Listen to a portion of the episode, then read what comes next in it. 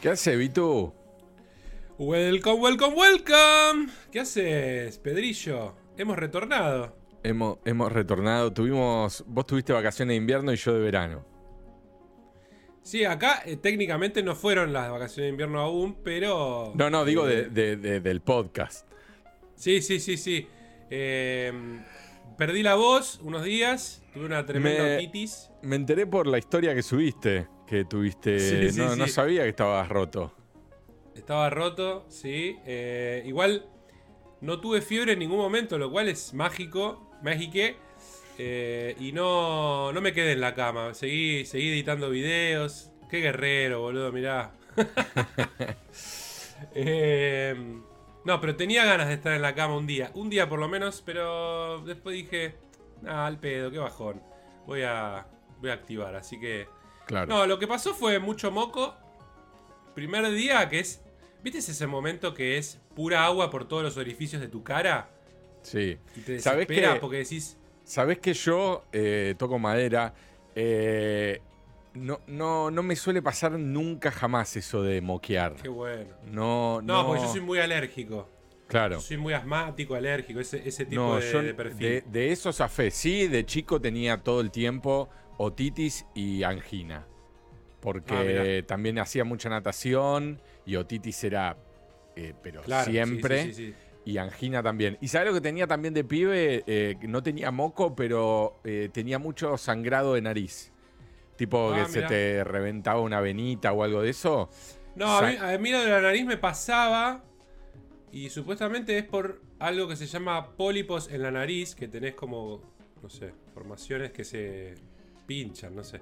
Claro. Y venitas. Sí, Después sí, eso nunca sangraba, más. me acuerdo. Después nunca No, más. no.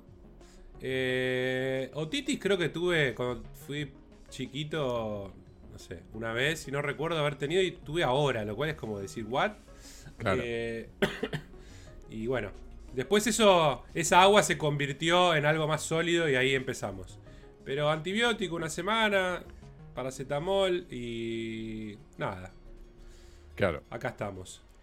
Bueno, bien. Eh, pasaron muchas cosas entre los programas que grabamos. Sí. Yo ya Sí. ni me acuerdo qué pasó, qué no pasó. Vi varias películas, eh, series no vi nada. Jugar no jugué creo que nada, pero acá estamos. No sé vos. Sí, yo vi película, vi serie, jugué, eh, hay un montón de cosas, en el medio pasaron cosas. Eh, ya, si tenemos que hablar solo de Starfield, hacemos tres programas. ah, Em, sí, sí, sí. Pero sí, un montón, hay, hay un montón de cosas. Ya tampoco me acuerdo. El último programa, estoy viendo acá en YouTube, fue hace. Bueno, acá dice un mes, pero no sé, viste cuándo. Pareció es. más. Sí, o sea, los comentarios dice one month ago, pero me parece que si fuesen 58 días te diría lo mismo, ¿entendés? Eh, Ah, ¿sabés qué? Me acuerdo del último programa que habíamos hablado de No Man's Sky. No sé si fue el último Sí. o el anteúltimo. No, nos el habían dejado un comentario. Sí, de, de tu amigo.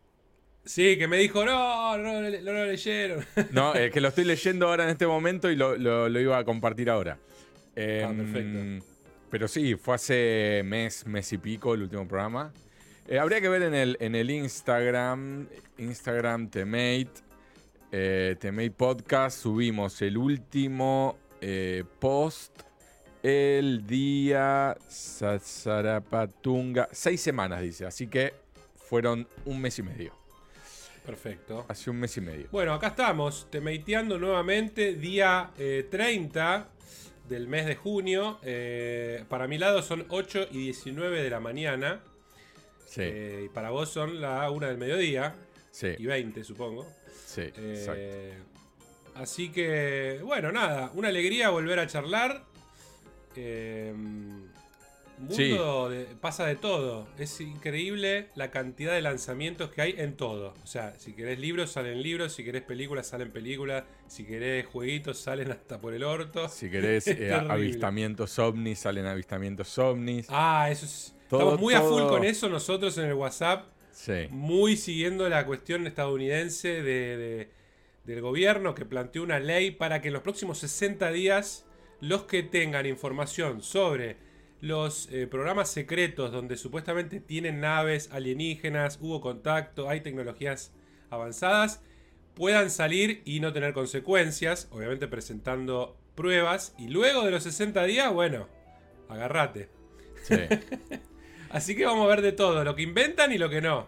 De todo. Para mí se viene eh, en unos años el, el reveal, digamos. Acá eh, están escalando con estas cositas que van soltando, que no es casualidad, no es filtración, no es nada más que eh, un, una, un escape organizado de información eh, para mí, ¿no?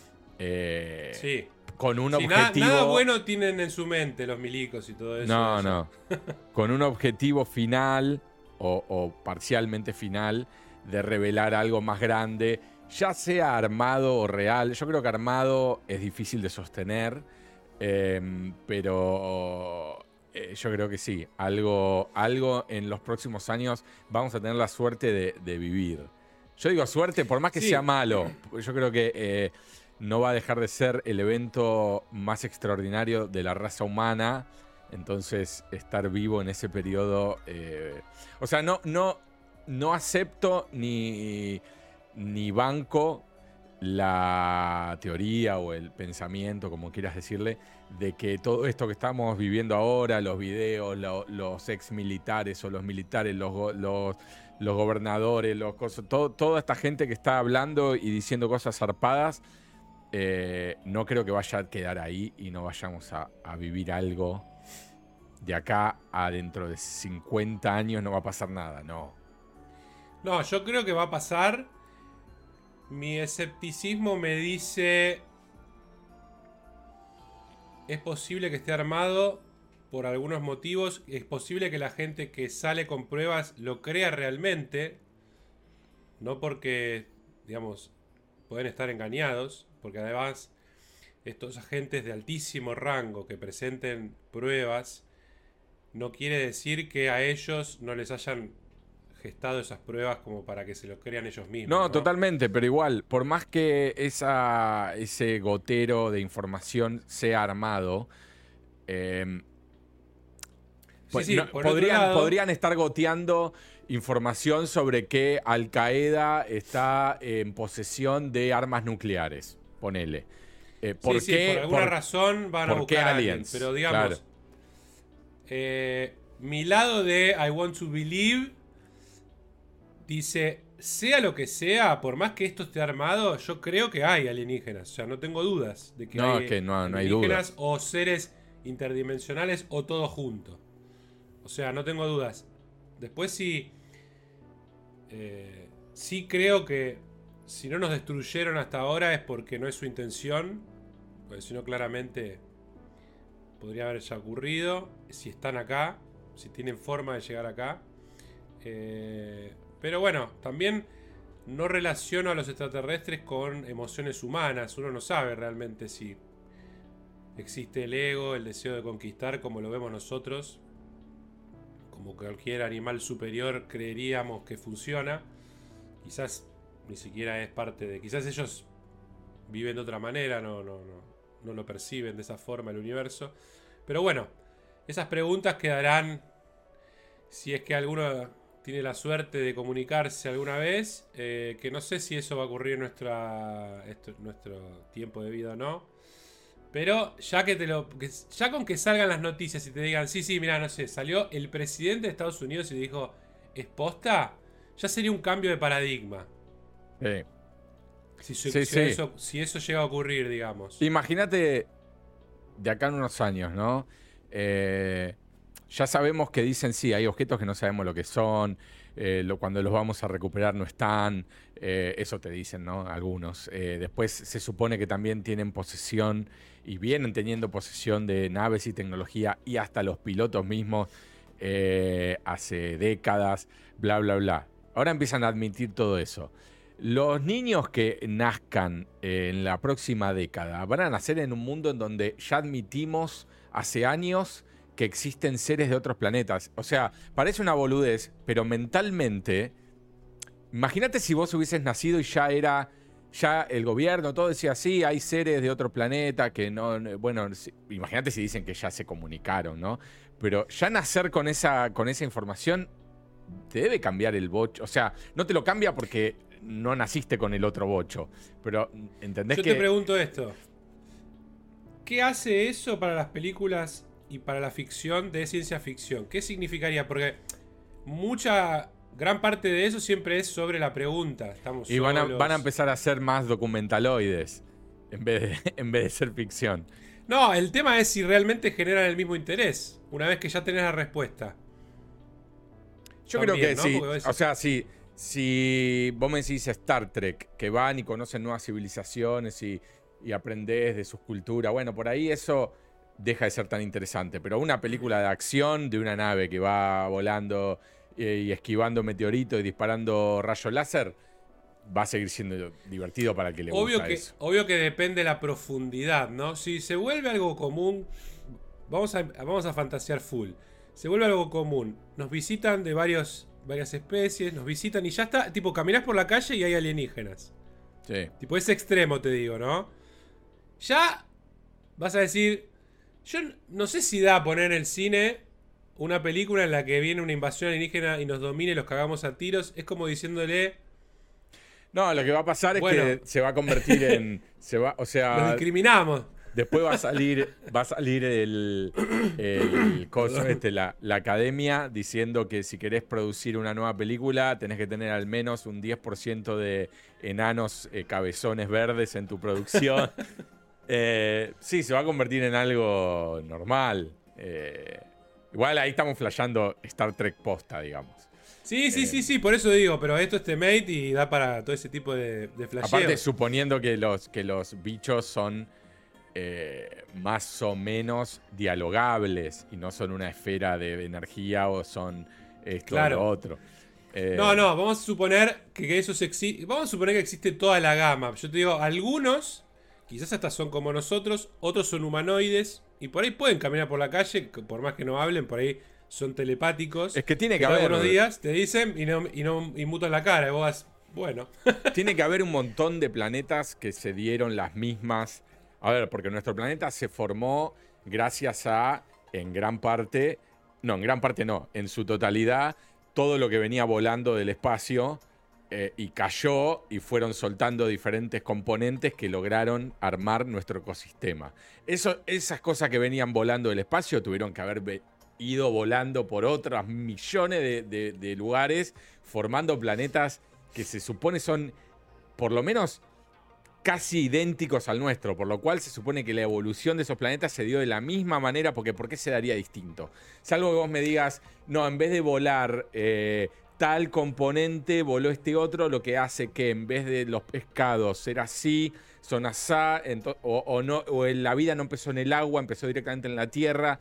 Pero digo, si uno piensa en las infinitas posibilidades que hay, se supone que hay un montón de planetas en donde los seres inteligentes son iguales a nosotros.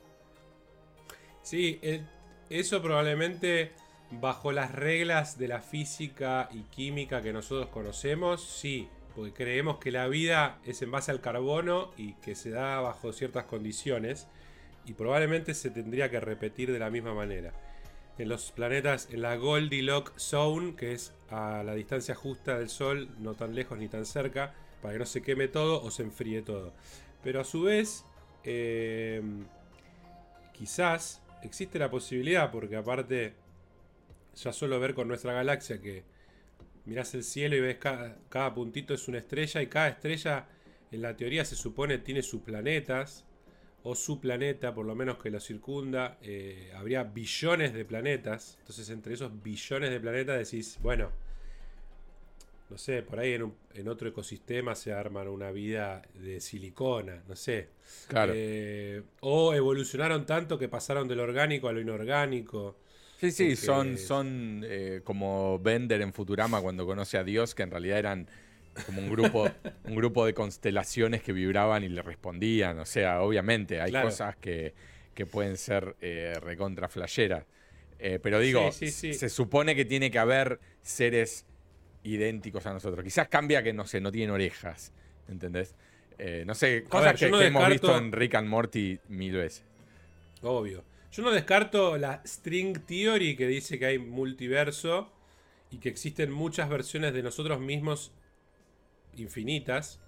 Eh, quizás alguno me dice, eso no es la string theory burro, pero bueno, eso es lo que yo entiendo. Eh, que también lo tomo así. En la distancia, quizás hay multiverso. No sé si me explico. Igual para mí esas son como es otra cosa dentro de lo mismo. O sea, para mí, así como hay eh, una vía láctea, hay infinitas vías lácteas. Entonces, así como hay un planeta en donde los seres inteligentes son eh, lombrices piedras. Eh, o piedras, hay 700 mil trillones de versiones de, esa, de ese mismo universo. Sí, o sea, a ver, yo creo que no hay, no hay grises. Acá es a todo o nada. Si, si, si existe una cosa, existen todas. Eh, Obviamente que abre, abre el flujo una vez que se confirma una. Ya podés imaginar. Es que. Cuando te dicen, hay extraterrestres, bueno, ya. Es que nosotros, o sea, no necesitas que te confirmen nada. O sea, no hay, no hay evidencia. No, no pero está bien, pero digo, no hay evidencia, lo cual es un bajón. No, no por ahora no tenemos evidencia más allá de cosas los videos de los ovnis. No, y más allá de cosas inexplicables, tipo las pirámides, eh, los dibujos en las cavernas, eh, un dibujo en Nueva Zelanda y el mismo dibujo en eh, Perú, y vos decís, ¿cómo es posible estas civilizaciones no se juntaron? Bueno, mil, mil millones de cosas.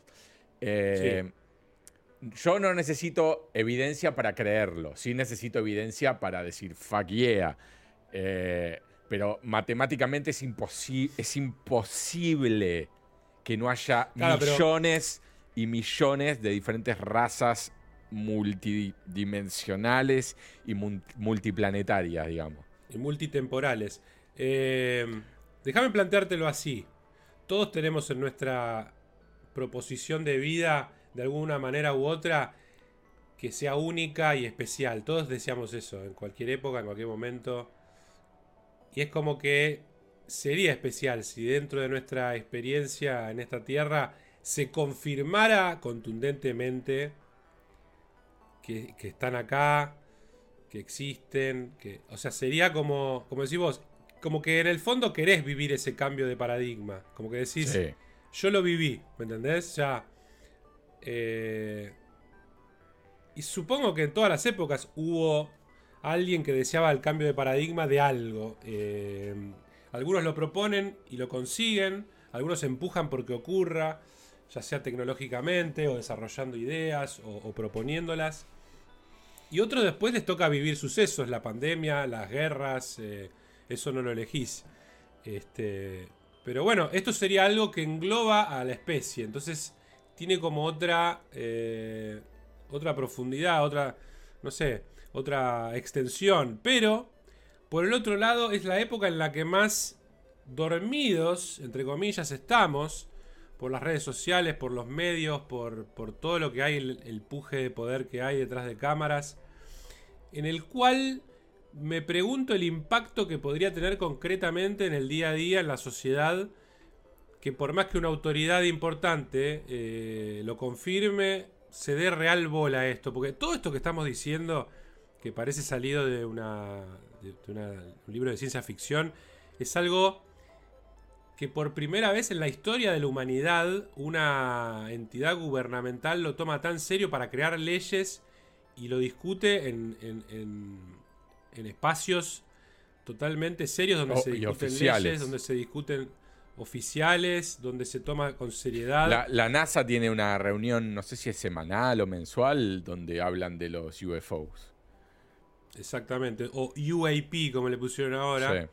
Eh, pero bueno, la verdad, de vuelta, puede haber intereses. Está obviamente el Military Complex, que siempre busca un enemigo nuevo para, seguir teniendo y financiándose guerras.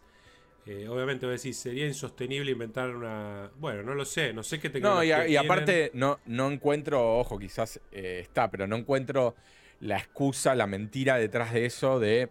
Pues se supone que si el enemigo ahora es extraplanetario, bueno, el mundo entero se tiene que unir. O sea, es como una unión más para la paz que para la guerra. si estamos hablando de que el enemigo está fuera del planeta. A ver, si nosotros nos ponemos a fantasear full, full y a ponernos maquiavélicos, sí, y si es el único que te puede salvar soy yo, entonces haceme caso a mí y dame más poder sobre tu vida, dame más control. Como pasó con el terrorismo en otra escala. Sí, pero. perdimos seguridad, perdimos privacidad, le cedimos privacidad con tal de que nos defiendan del terrorismo. Eso propuso Bush sí, igual, Igual, algo que, hizo el 9-11 eh, es obviamente eh, uh, hacer más jodido eh, los, los controles, por ejemplo, para viajar en, avión, ¿no? sí, pero eso es lo mínimo. Yo te digo, Snowden, todo ese sistema de espiar a la, población, grabar lo que hablan, lo que. Todo eso fue porque se hicieron leyes que le permitieron después del 9-11. O sea, la población cedió su privacidad con tal de decir, pero lo cedió de una manera casi inconsciente. Por supuesto, pero ¿no te parece? O sea, hasta el 9-11 eran como demasiado ridículas las, las, los permisos que había para meterse adentro de un avión.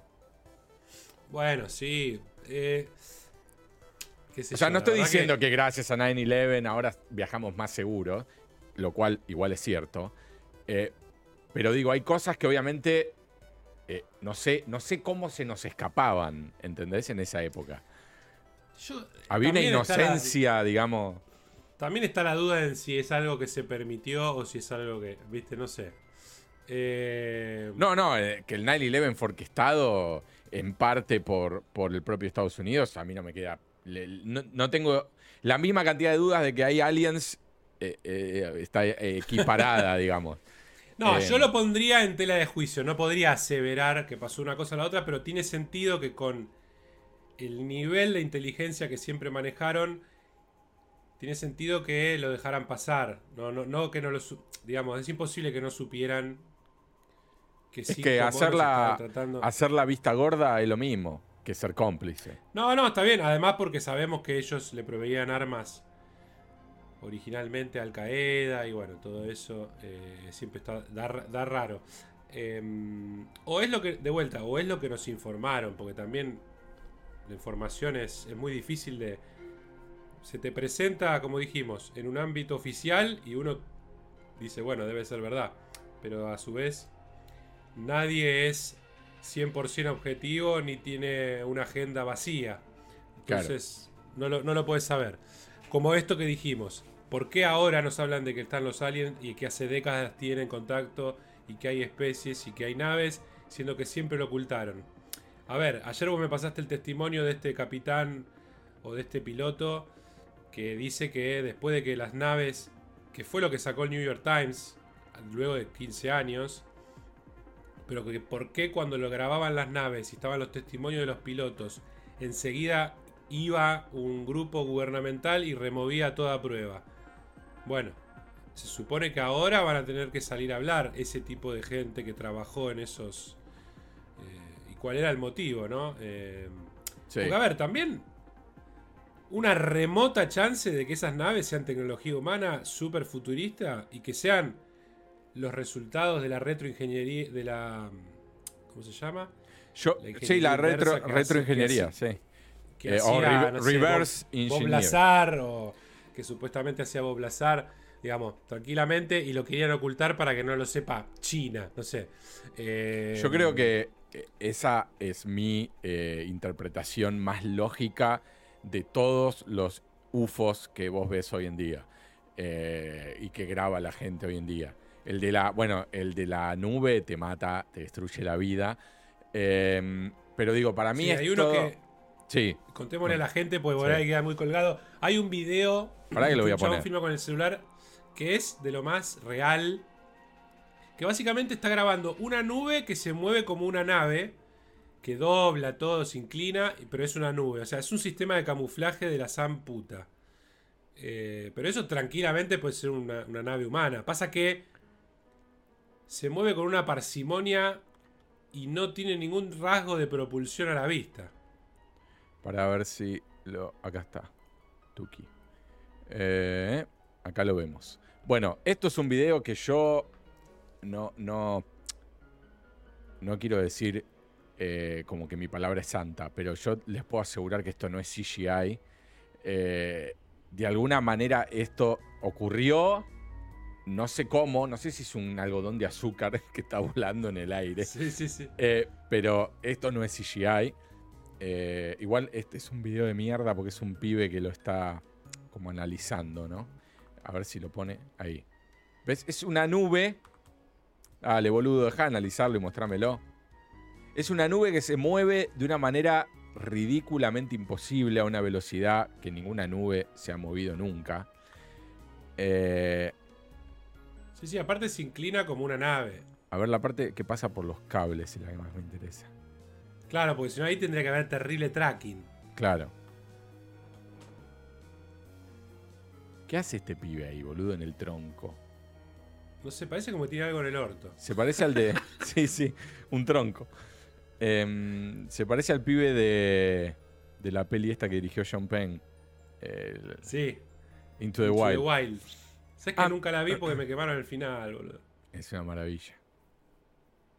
Em, bueno, esto, o sea, este video es, fucking inexplicable. Eso para mí igual, eso para mí igual da muy, muy tecnología humana, ¿eh?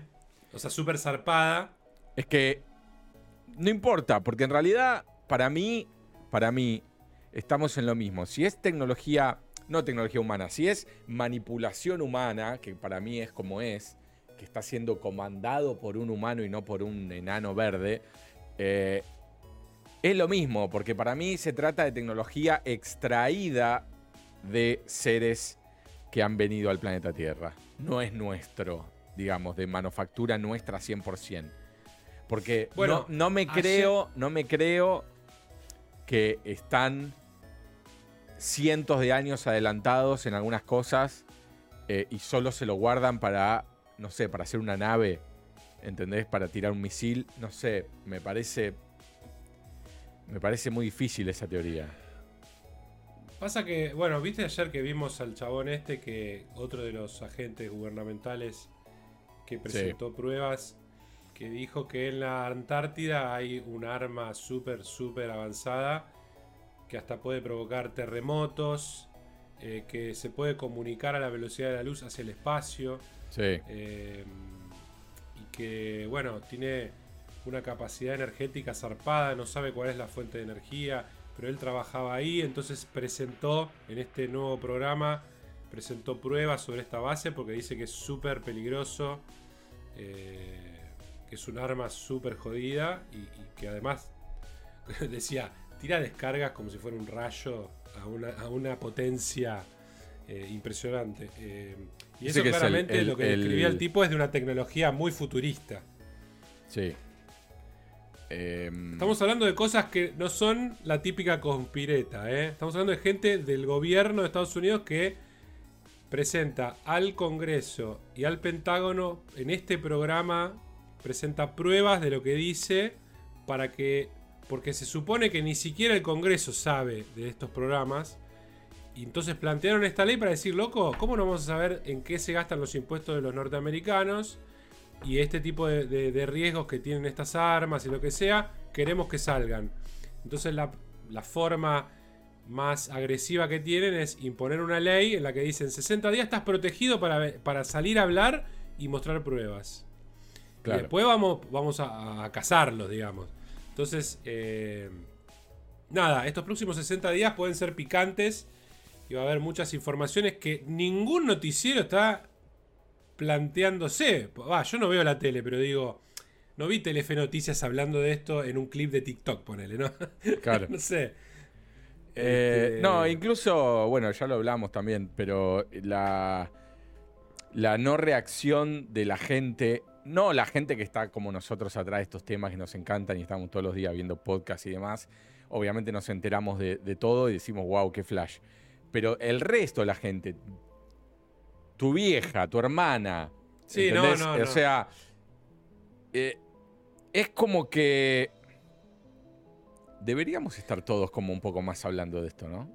O sea, todos. yo creo, yo creo que el músculo de la desinformación está desarrollado. Yo creo que el, las décadas y décadas de, no de desmitificación, no, no, de, del bastardeo del, tema en sí.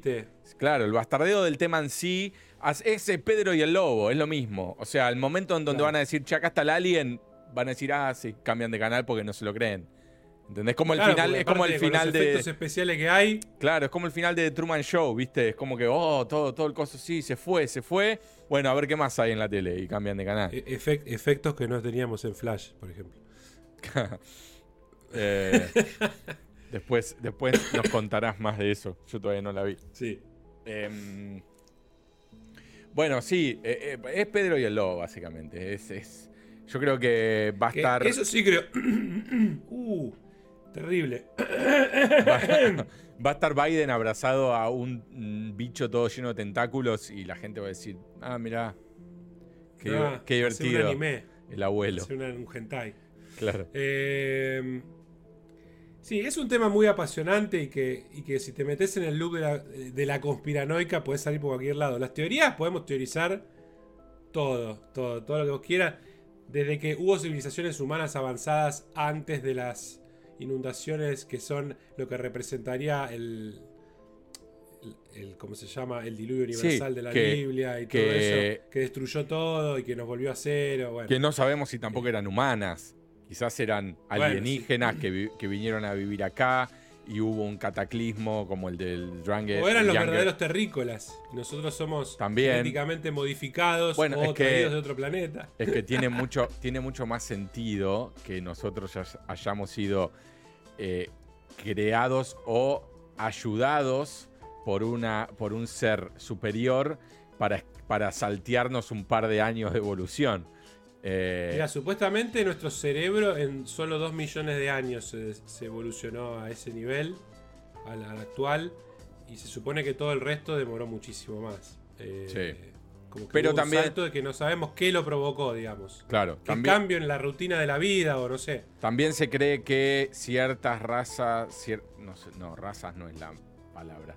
Ciertos eh, monos hoy en día eh, están más evolucionados que los que estaban hace X años atrás, que ya hay algunos que están usando herramientas.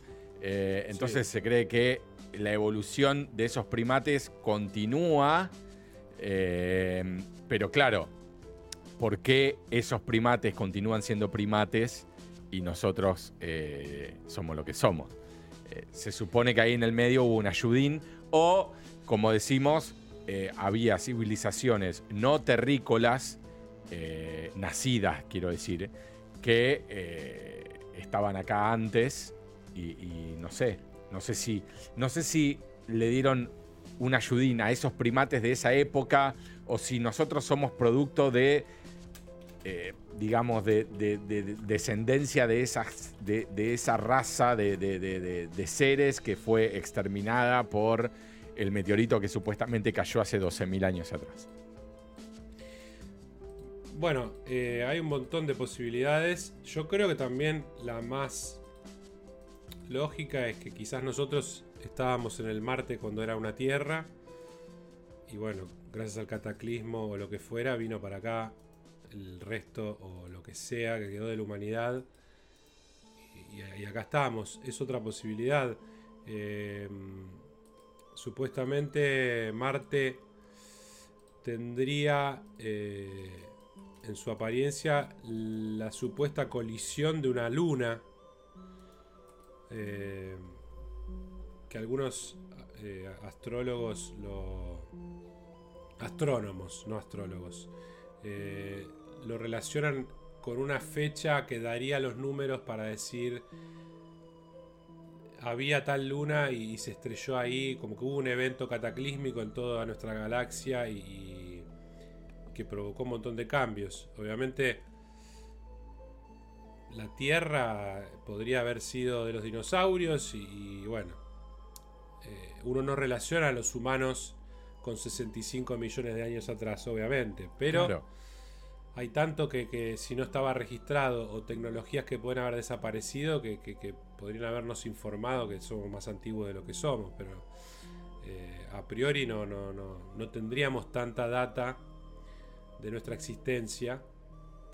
Eh, como si, si cavás y encontrás huesos de dinosaurios, los datás, decís, bueno, estos estaban hace tantos millones de años, no habría humanos de esas épocas, sino bueno, recién los, los eh, Neandertal y todo eso que vos marcabas son mucho más recientes.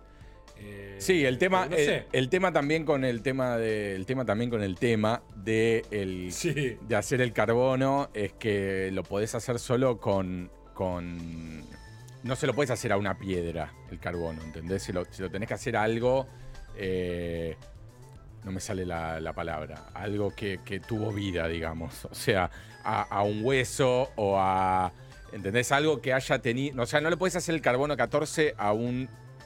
Y algo inorgánico. algo inorgánico, ahí está. Eh, entonces hay cosas que... Realmente, y bueno, y otra cosa, hablando de eso, de, de cosas inorgánicas y demás, es nosotros tenemos un montón de evidencias de, estructuras y demás, porque en, esa época en donde se comenzaron a hacer, se hacían en piedra generalmente, que perdura.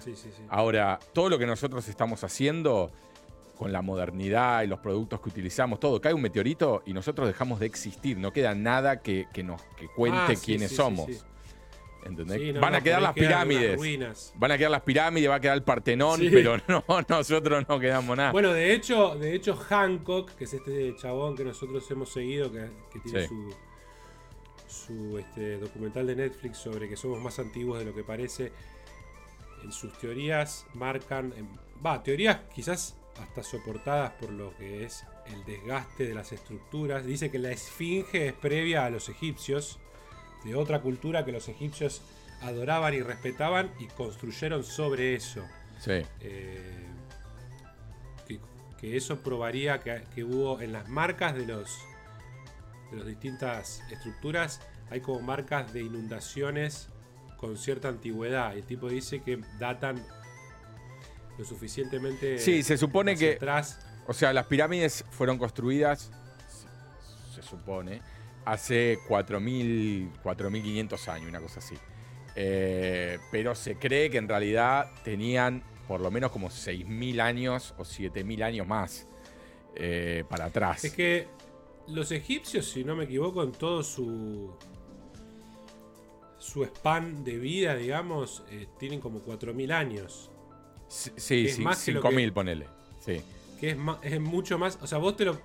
Como decís, bueno, está en el pasado, todo, vos decís es mucho más que lo que nuestra modernidad existe, digamos. Claro, pero también se supone que son todavía mucho más anteriores a esos, que son los que se conocen como Ancient eh, Egyptians, ¿no? Que son los, los egipcios. Eh, ay Dios, no me sale en castellano la palabra ancient. Eh, antiguos. Antiguos. pero sí, no, no, sé, no sé si eran egipcios, ¿entendés? No sé. No, no, no leí sobre el tema, lo conozco por, por escucharlo a, a Graham, pero eh, no, no, no sé qué tipo, porque, o sea, eso cambia, por eso también lo tratan de loco a este, a este tipo y a, todos los que lo, lo, ayudan a él en sus investigaciones. Que dicho sea de paso, paréntesis, va a haber en octubre, dijo Graham, un programa con Rogan que, que se va a grabar. Rogan. Sí, con Joe Rogan que se va a grabar y va a salir en octubre. O se grabó y sale en No, no se grabó, no se grabó porque nos dijo que no, no, se, grabó. todavía, me parece. Eh, en donde se va a sentar con, digamos, uno que es como su, su oposición total, de su antagonista, que es, no sé si es em, también un, experto de, Egipto y demás. Eh, y van a sentarse con Rogan a cada uno, digamos, defender su postura eh, y dijo Graham que hay nuevas revelaciones que se las va a guardar para ese día. Eh, sí, sí, sí, sí. Así que ese, programa estoy esperándolo con va a estar al top de, las expectativas. A ver, el tema con la ciencia es que, como todo, la política, eh, el aparato económico, hay, un hay reglas establecidas y son sí, que no están dispuestos a...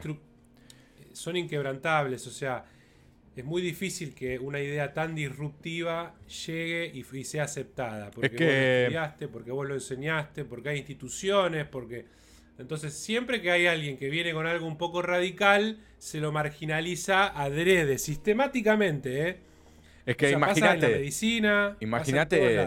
Imagínate que tenés que agarrar y meterte todos los libros de historia, de biología, de, un montón de cosas, todos en el orto. Y reestructurar. No solo. No solo. O sea, imagínate el periodo entre que entendés cómo son las cosas o cómo parece que son ahora las cosas. ¿Qué haces en el periodo ese? ¿Qué enseñas en la escuela? ¿Entendés? O sea. es complicado. Eh, es muy jodido. Y parecido pero distinto a eso es también. Ok, el gobierno tiene realmente un sistema de viaje que vendea, que dobla el, espacio, o sea, dobla la, la, gravedad y podemos avanzar a velocidades imposibles, con costo cero y con contaminación cero. ¿A quién le sirve eso? O sea, a ningún gobierno le sirve que, larguen eso. O sea, imagínate las petroleras. De hecho, de hecho, se discutió siempre que había fuente de energía ilimitada y tecnología para que sea gratuita y no. No, porque imagínate que todos pasaríamos a ser iguales. O sea, todos tenemos eh, a nuestra disposición, eh, como decís vos, energía ilimitada, eh, viaje ilimitado. Entonces, no existen más las clases. O sea, con el tiempo, se supone que todos tendríamos que estar como en una cosa de igualdad total. Eh, es que, a su vez, las historias que se han conocido de la gente que murió porque había propuesto, no sé, el, auto a, agua, el motor que Sí, o, bueno, justamente ayer salió eh, una universidad que eh, pudo batallar el 90% de no me acuerdo qué diferentes variantes del cáncer eh, con un 90% de, efectividad. Y, en los comentarios vos leías y casi todos los comentarios, los primeros, eran eh, tipo, bueno, eh, saluden a esta gente que mañana ya no vamos a ver dónde están. es, como, que siempre que salía algo nuevo relacionado con el cáncer, siempre pasaba algo.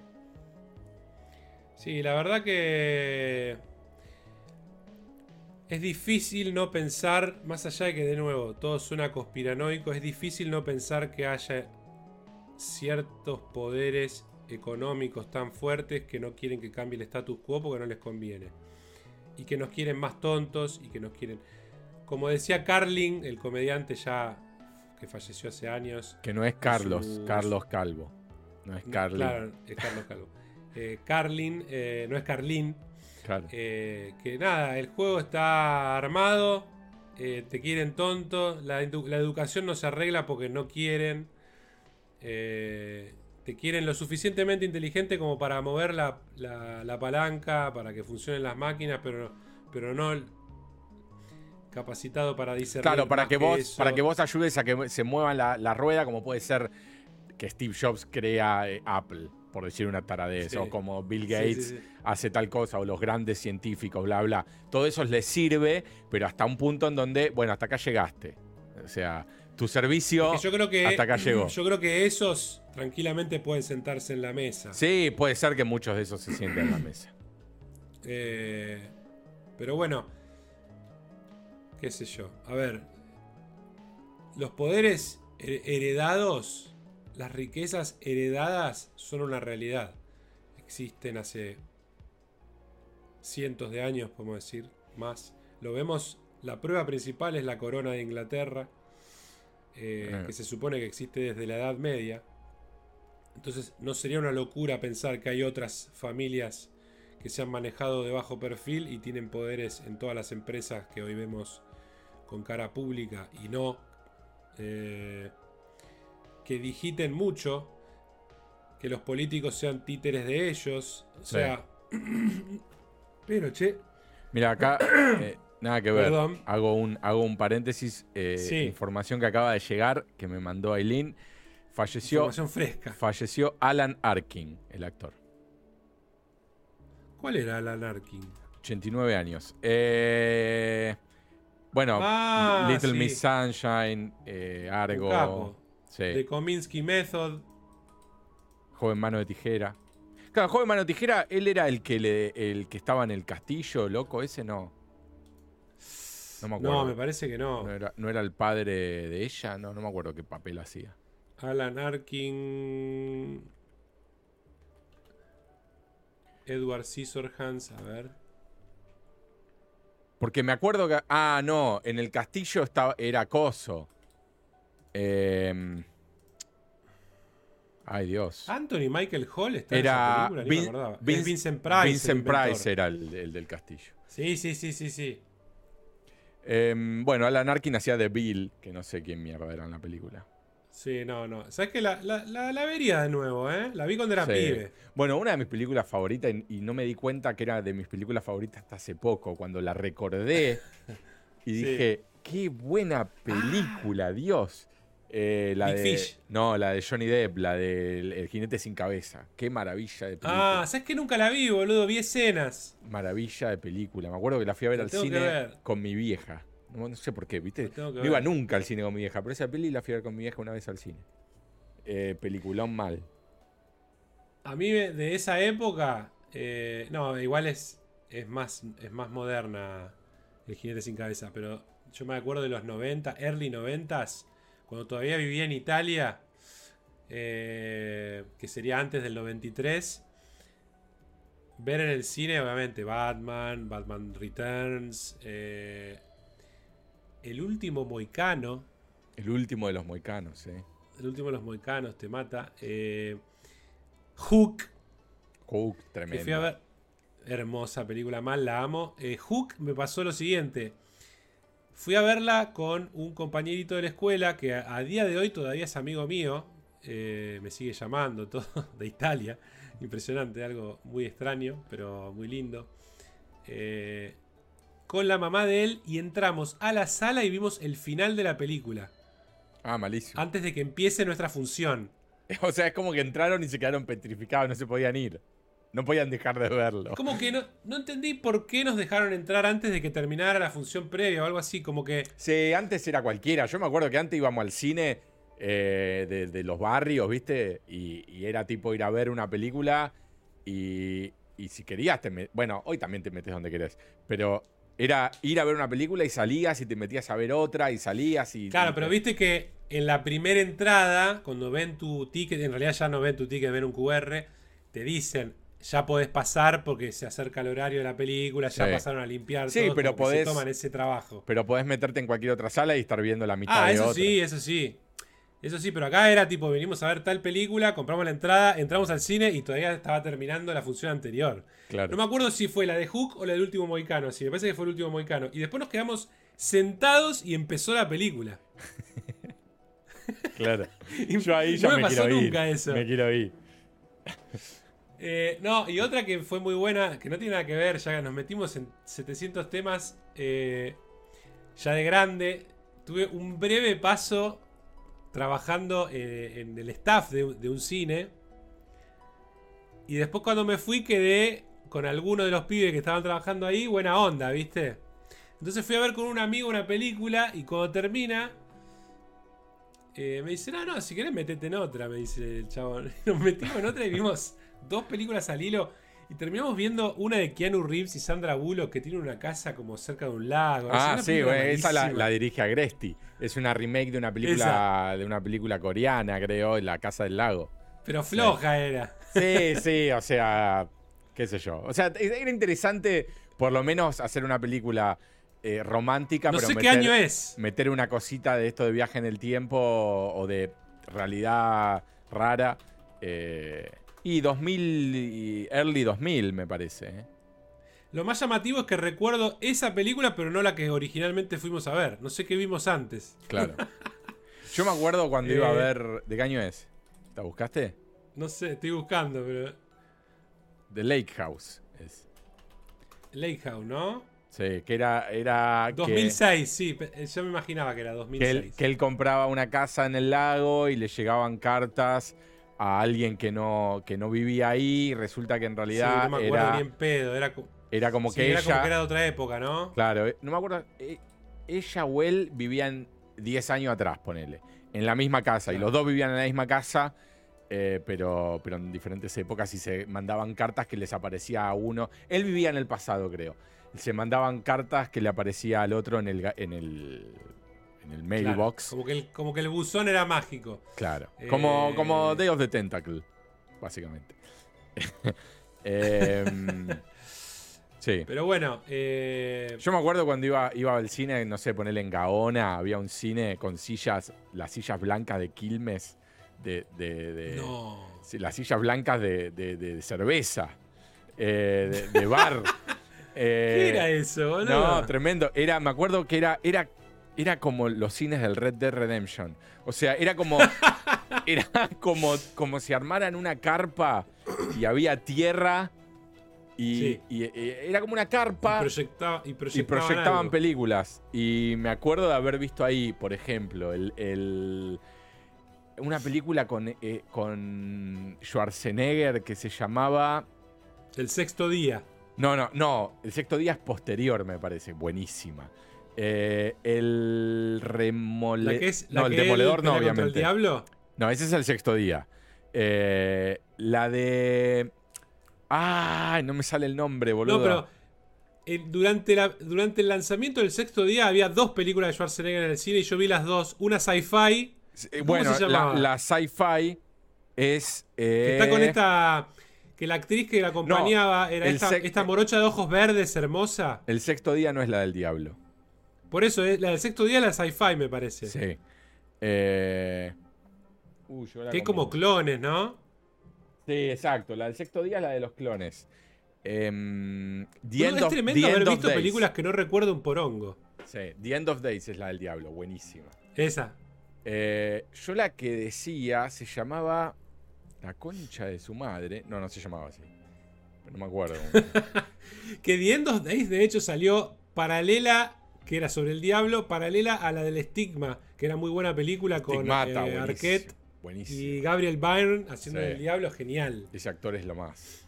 Eh, sí, espectacular película. que tiene una escena que el chabón se convierte en el diablo en un restaurante Sí. y se sienta en la mesa y le agarra una teta a una mina sí y empieza sí. a comer así todo, como no le importaba nada. Y, Y, el- y el- y el- y la pareja no podía hacer nada porque era tipo. Como que Sí, sí, soy el diablo y. te dabas cuenta que era un ser maligno.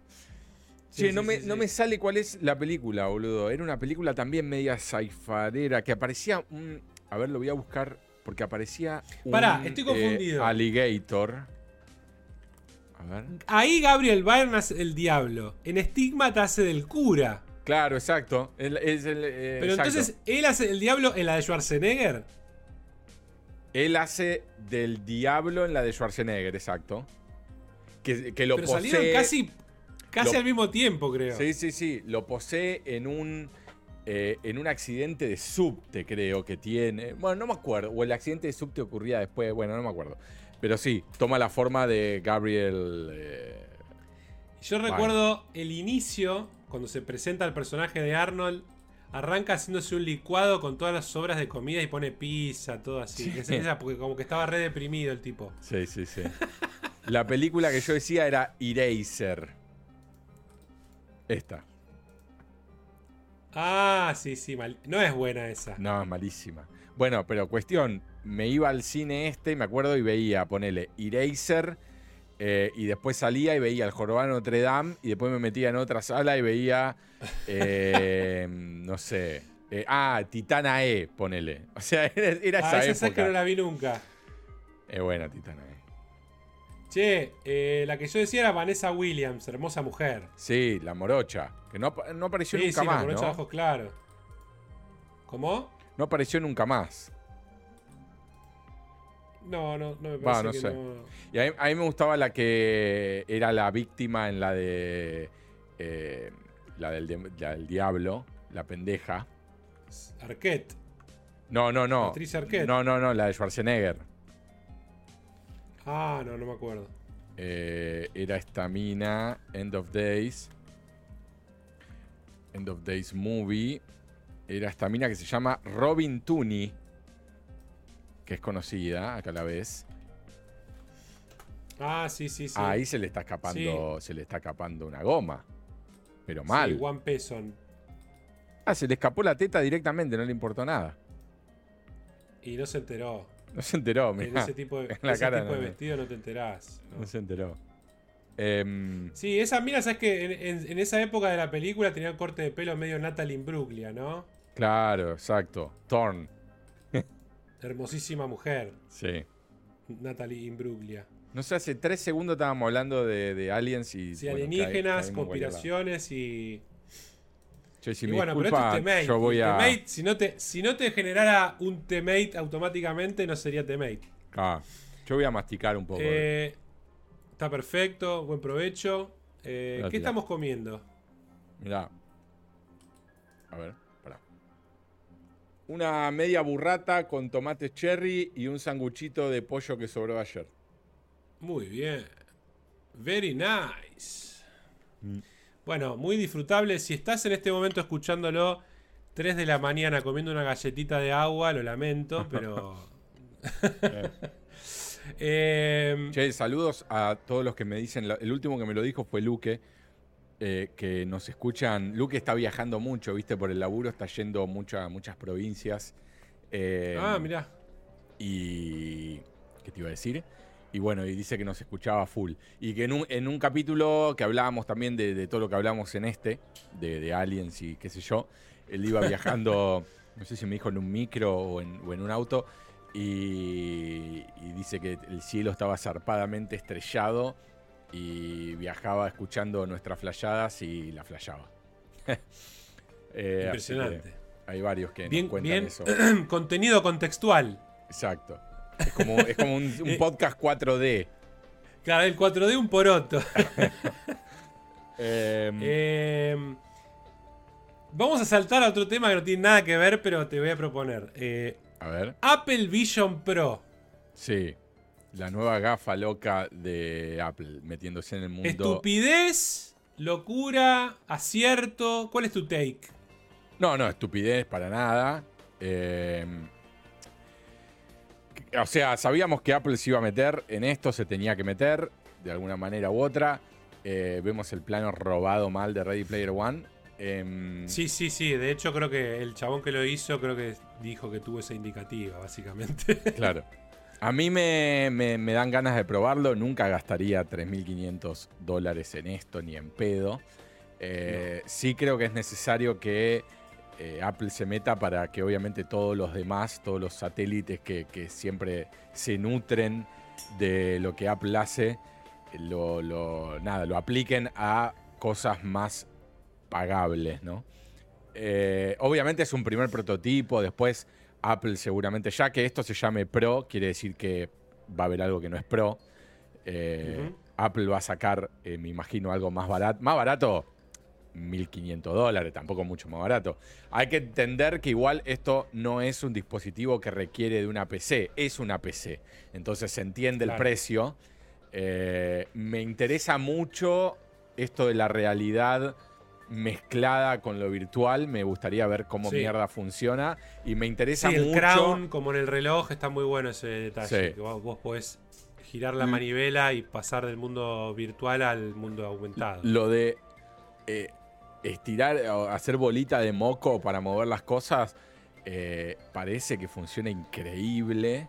Eh, eso, eso me encanta. Es, es, o sea, es Minority Report. Imagínate, hace 20 años atrás esto era absoluta ciencia ficción. Eh, es que de hecho los que lo probaron, porque en realidad la primera reacción fue, uh, mira el precio ese es una boludez, escepticismo full. Y después empezaron los testimonios de los que lo probaron y quedaron con la cabeza volada. Sí. Eh, porque realmente funciona. Faltan ahora las aplicaciones, sería básicamente la Take, eh, que es por eso que Apple lo anuncia casi un año antes de su lanzamiento, para que haya una Apple Store robusta, eh, una App Store robusta y, le encuentren aplicaciones prácticas. Yo entiendo que Apple lo que, lo que hizo fue dos cosas. Una, hacer un dispositivo a todo trapo, que es lo mejor tecnológicamente hoy que puedo lanzar sin guardarme nada. Por eso el precio, a su vez apuntando a desarrolladores, a su vez apuntando a que eventualmente pase de ser algo ridículo a algo cool que todos quieren tener. Y eso implica también quedarte afuera, porque es caro.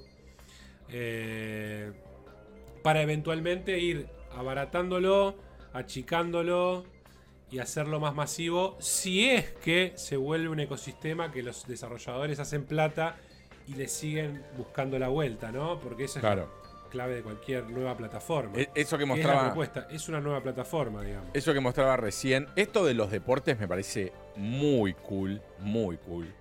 Eh, no esto, esto es un jueguito, pero eso de que estás... escuchaba que era como ver el partido de básquet sentado o sea, al lado de la cancha. El que no está ni viendo ni se enteró de esto. Imagínense ponerse el casco virtual y estás en tu living, pero de pronto la mitad... Vos podés con una ruedita decirle cuánto querés de lo virtual que te ocupe tu mundo real.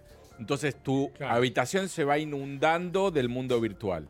Pero ese mundo virtual no es solo 3D, sino que vos podés tener una cámara 360 clavada en un partido de los Knicks eh, a la altura de, donde está sentado Adam Sandler, ¿entendés? Si vos estás mirando el partido, movés tu cabeza, estás con el público en vivo y cada vez que alguien anota un, un, un punto, aparece el personaje en 3D eh, te repiten la jugada, todo, y vos te movés por el mapa y ves todo eh, eh, en tiempo real mientras ocurre el partido. Es una locura, pero total. Además decían, varios que probaron eso, decían que se ve tridimensional. Se ve como estar sentado en el courtside. Claro. Es como que, obviamente después depende del que hace el contenido eso, ¿no? Pero como Apple tiene mucha guita, y creemos todos, ya mostraron una una puntita de que se asociaron con Disney para hacer contenido. Yo creo que van a meter mucha guita para que esto se concrete, porque, a ver, Apple cuando entra a un espacio nuevo y crea una nueva categoría de producto, no la suelta. Claro. Todos empezaron con el iPod es una ridiculez, el iPhone es una pavada, la tablet es un iPhone grande, ¿para qué? El reloj es una boludez. Los AirPods son una ridiculez. Nadie va a andar con eso en la calle. De hecho, es el producto más exitoso de Apple en ventas. Es el que más ganancia le genera. Entonces, sí, a priori esto, a diferencia de otros productos, no está apuntado a las masas. Es de nicho. Pero creo que esa es la estrategia para hacer de algo que ya estaba medio saturado y medio descartado por muchos de nosotros que es la realidad virtual. En ningún momento se presentó esto como una máquina de realidad virtual, ni para juegos casi. Es que para mí. Como si una televisión tenés, si querés. Que aparte de resolución 4K por ojo, tenés pantallas 4K de cine que la podés poner donde vos quieras y ver en una fidelidad tremenda. Para lo multimedial es una locura mal lo que muestran. Y de, de hecho decían que veían Avatar 2 en full 3D como en el cine o mejor. O sea, estás sentado, puedes estar sentado en la butaca de la nave del Mandaloriano mirando un capítulo y lo tenés a Artu adelante, viste, mostraron como que estabas dentro del escenario mirando el capítulo. Es, eso para nosotros que nos gusta todas esas taradeces. Y a mí lo que más me interesa, que es lo que siempre dije de la realidad virtual, que en realidad no es realidad virtual, es eh, más em, eh, realidad aumentada, es esto de reemplazar el desktop. Em, meterme eso y estar con todas las pantallas que se me ocurra y laburar eh, con el casco sin necesidad de escritorio es una locura. Sí, sí agregaría un teclado. Sí, sí, el teclado, tenés el teclado para tocar con tus dedos en el aire, pero yo prefiero teclado. Sí, pero para laburo necesitas un teclado físico. Sí. esto, me parece espectacular que esto extendés tu pantalla de tu computadora ahí. Sí, sí, eso es mal, tremendo. Eh, esto de la imagen de cómo te ven los demás es re creepy. Eso es creepy. y los ojos, esto de los ojos que se transparentan también es re creepy. Y que ahí es un punto de. Es un punto de abaratable. Va a ser de plástico, no va a tener una pantalla delante.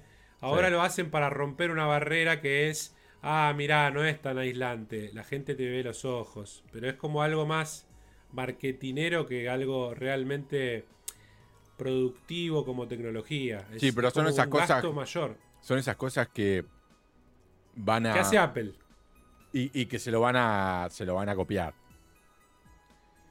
Yo creo que de alguna pero hay que manera. Ver porque, de vuelta, yo creo que ahorraban mucho si le sacaban la pantalla de adelante. Porque no es que se vuelve translúcido, es una pantalla.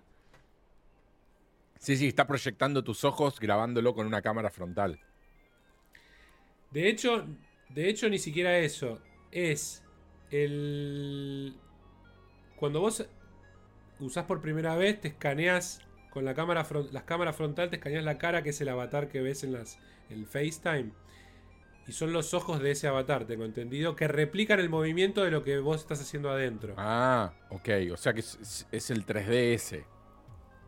Creo que sí, pero como que es como son los ojos nada más, no, no se ve perfecto. O sea, no, no es que claro. decís, ah, es, es Uncanny Valley, como si en la llamada. Sí. No, es un, es un flash, la verdad. Eh, acá estamos viendo lo de los deportes. Eh, esto de las pantallas eh, tipo 360 es hermoso, mal. De hecho, ayer te pasé un video de, un desarrollador que mostraba el DevKit. Lo vi. Que podés navegarlo ya ahora mismo en la PC. Obviamente, no es lo mismo que ponértelo en la cara. Eh, pero te moves en espacio tridimensional con un joystick o algo. Y, es tremendo como vas ubicando todas las pantallas. Puedes poner 7, 8 pantallas flotando y vas caminando entre ellas. Tipo Iron Man. Eh, porque claro, nosotros pensamos a las pantallas en tamaño televisión, en tamaño screen, pero cuando vos podés poner de cualquier tamaño, podrías poner tipo el tamaño de un mueble, el tamaño de, de una puerta, una pantalla, y vos vas caminando entre las pantallas. ¿Me explico? No, no. Sí, sí, sí. Es como otro concepto que, que se va a abrir, si es que se masifica. Eh, y después también en ese, en ese video el desarrollador decía Obviamente son los primeros días, todavía hay aplicaciones que no le encontraron la mejor forma de explotar esta tecnología. Son screen 2D flotando y ves el calendario, por ejemplo, que es igual a la que verías en tu app de escritorio. Claro. Eh, quizás eventualmente toma otra forma. No sé. Como es algo espacial. hay cosas que igual. Hay cosas que deberían. Sí, las prácticas a veces tienen que ser 2D. Sí, sí, sí. Pero eh. bueno, eh, nada. Me parece que, va a estar lindo. El que tiene la chance de probarlo el año que viene sale solo en Estados Unidos y en cantidades limitadas. Eso también es llamativo y también indica que es parte de la estrategia. Eh, no, no, no, que no sea un producto masivo, sino que se la están jugando. Han invertido billones de dólares y probablemente estuvo en desarrollo 6-7 años fácil. si no más. Así que yo creo que es posible que igualmente a nivel gaming, a nivel consumo de, de entretenimiento sea muy importante, pero yo creo que ellos le dieron primero la mirada profesional, la mirada oficinista, la mirada desarrollador, que está bien como approach. Cambiaron y propusieron otra cosa que Meta es un poco más confuso en ese mensaje. Porque, por ejemplo, en el último Quest Pro, que no es tan bueno, pero ya tiene eye tracking y en ningún momento lo publicitaron. Claro. Y yo creo que seguramente la implementación no es tan precisa como la de Apple. La de Apple, de hecho, había un desarrollador que estuvo hablando después de la presentación en Twitter. Decía, estoy contento que finalmente se reveló. Estuve trabajando, no sé, cinco años de mi vida en generar el algoritmo que predice lo que vas a mirar. Te mato. Porque claro, vos necesitas que la respuesta sea en menos de milisegundos. Entonces tiene que haber un componente de predicción. No, te tiene que leer la mente. Claro, entonces dice los que lo usaron que es tremendamente preciso. Exactamente de dónde mirás, como que se siente mágico. Y después, claro, como vos esa sensación que sentiste las primeras veces del iPhone, que los objetos respondían mm. con una fidelidad 1-1 de tipo, las páginas las puedo mover hacia arriba y hacia abajo y soltar y, mm. largan hacia esa dirección. Sí, algo pasa exactamente lo mismo, pero en el aire. Mm. Eh, las podés agarrar y estirar, ampliar, eh, mover en, espacio tridimensional, o sea, hacia, hacia atrás, acercarla, alejarla. Bueno, que esas cosas son las que Apple generalmente triunfa, ¿no? Empieza a generar un ecosistema cómodo, intuitivo. Y después, bueno, están las aplicaciones. Eh, y, en bajar costo y hacerlo más masivo. Que en Argentina nunca jamás un producto de Apple se puede volver así porque por alguna razón, por la marca, los ponen más caro de, los, de lo que salen en Estados Unidos. Obviamente. Quiero decir, comparado a otros que también salen caros en Estados Unidos, pero acá ponen más caros los de Apple. No sé por qué. Por estatus, supongo, o porque, no sé, se los pueden cobrar a la gente. Eh, habiendo dicho esto, cuando salían oficialmente acá, yo compré en personal y valían 3 mil pesos el, iPhone nuevo, por ejemplo. Mm. Increíble, ¿no? El 3GS creo que fue que compré eh, el 5, si no me equivoco, también. De la yo compré, yo compré el, primero, primero, primero. Em, sí, yo también tuve el primero, primero, primero, pero ese fue importado. Así alguien lo trajo y me lo cobraron 600 dólares. Ah, durísimo. Claro, pero en ese momento, no sé cuándo estaba el dólar, 3 a 1, no sé. y por ahí, sí, 2 y pico. Que igual lo usé poco y después lo vendí. Pero era un flash. Era realmente una. Pasar del no sé, del Motorola B3 a eso. Ahora, eh, volviendo a lo, a lo alienígena y relacionándolo con esto, uno dice, o sea, estas grandes compañías y demás que movilizan la economía de, continentes, eh, digamos, eh, tendrán al, tendrá Tim Cook a Tim Cook le dieron el, como cuando sos el presidente de Estados Unidos que te dan esa, viste, como esa valijita con llave en donde abren y, te muestran los secretos.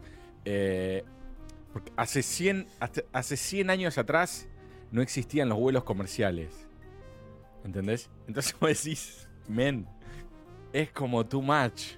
Algo, algo, se, Se dieron, se dieron muchas cosas que, bueno, son como la era de la información que en realidad no es que empezó solo con internet, ya desde que hay diarios y publicaciones eran limitadas, pero fue evolucionando a partir de todo eso, ¿no? Hizo que hubiera una especie de escalada. A través de lo que descubrió uno podemos construir, lo que descubrió otro podemos construir. Y eventualmente eso se hace cada vez más profuso y hace que el avance sea más rápido. Sin la primera y hay segunda. hay momentos donde pegan saltos. Sin la primera y segunda guerra mundial no teníamos nada de esto. No, no, está claro. De hecho, la primera guerra mundial se pelea todavía con espadas y caballos en muchos casos. Ah. Eh, pero es posible. A ver, si vos muchas veces se decía que todas estas cuestiones, viste, que dicen, no, tenemos naves, tenemos tecnología, tenemos... Que en realidad no mentían bajo oath diciendo no las tenemos. O no le mentían al público porque en realidad se la daban a contratistas privados. Para hacer la ingeniería inversa, por ejemplo. Tenés un contrato gubernamental, pero no la tiene en posesión el gobierno, sino la tiene Elon sí, Musk. Sí, ahí está el, el loophole, digamos. Exacto. Eh, yo, tenía un corto que había escrito sobre algo así. Que en realidad en los 70, ponerle, le habían puesto a. Le habían llevado a Steve Jobs a un. Eh, a uno de estos lugares secretos en donde le mostraban tecnología alienígena que no comprendían y que ya habían hablado con muchos científicos y estaban trabajando. Y de ahí sacaron toda la cuestión de los de la tecnología que después terminó estando en el primer iPhone, por ejemplo, décadas más tarde, ¿no? Claro. Esa era, mi. como que quería hacer algo fantasioso respecto a eso.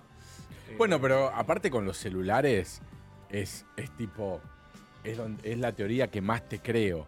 Porque el gobierno diciendo, mira, che, tenemos esta tecnología que se la puedes aplicar a estos dispositivos que eventualmente vamos a utilizar para traquear todo lo que quiere el, o lo que hace y lo que desea eh, cada ciudadano y dónde están parados y esto, lo otro. O sea, no hay, no hay mejor dispositivo eh, para revolucionar no sé si tuviéramos, si tenemos un Jamie nosotros como, como, como Rogan, pero en este momento sería bueno pulear la imagen literalmente de los celulares que había en el mercado en 2007 cuando sale el iPhone. Para que vean la distancia abrumadora que hay de proposiciones. Mira. Eh... he visto imágenes que era como que los ponía uno al lado del otro. Que es increíble. Tipo que era como que había 4 o 5 así, ladrillos. horrorosos. Eh, bueno, sí. Sí, o sea, cuando salió el, iPhone, eh, ¿qué era lo más pro que había? ¿El BlackBerry? Sí. Que tenía una pantalla de, no sé, uno por uno. Eh.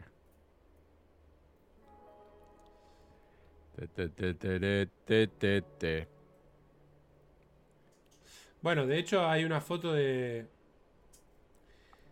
cuando en la presentación original que es increíble.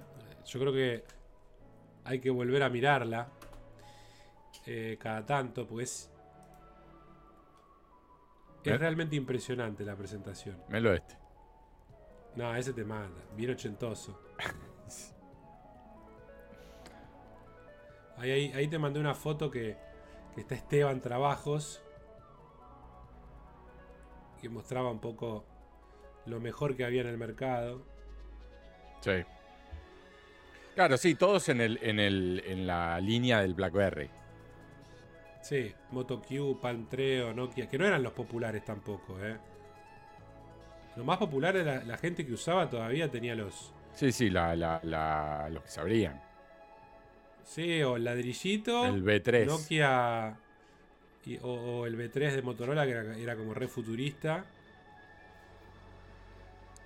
Pero bueno, nada. Saltó al, al iPhone, que era tener internet en la palma de tu mano realmente, tener el navegador, ya eso, tener el Safari era como una, locura. No, una locura. previamente a eso, no sé si fue previo, no, fue después, ¿no? Que estuvo el iPod que se convirtió en un iPhone finito.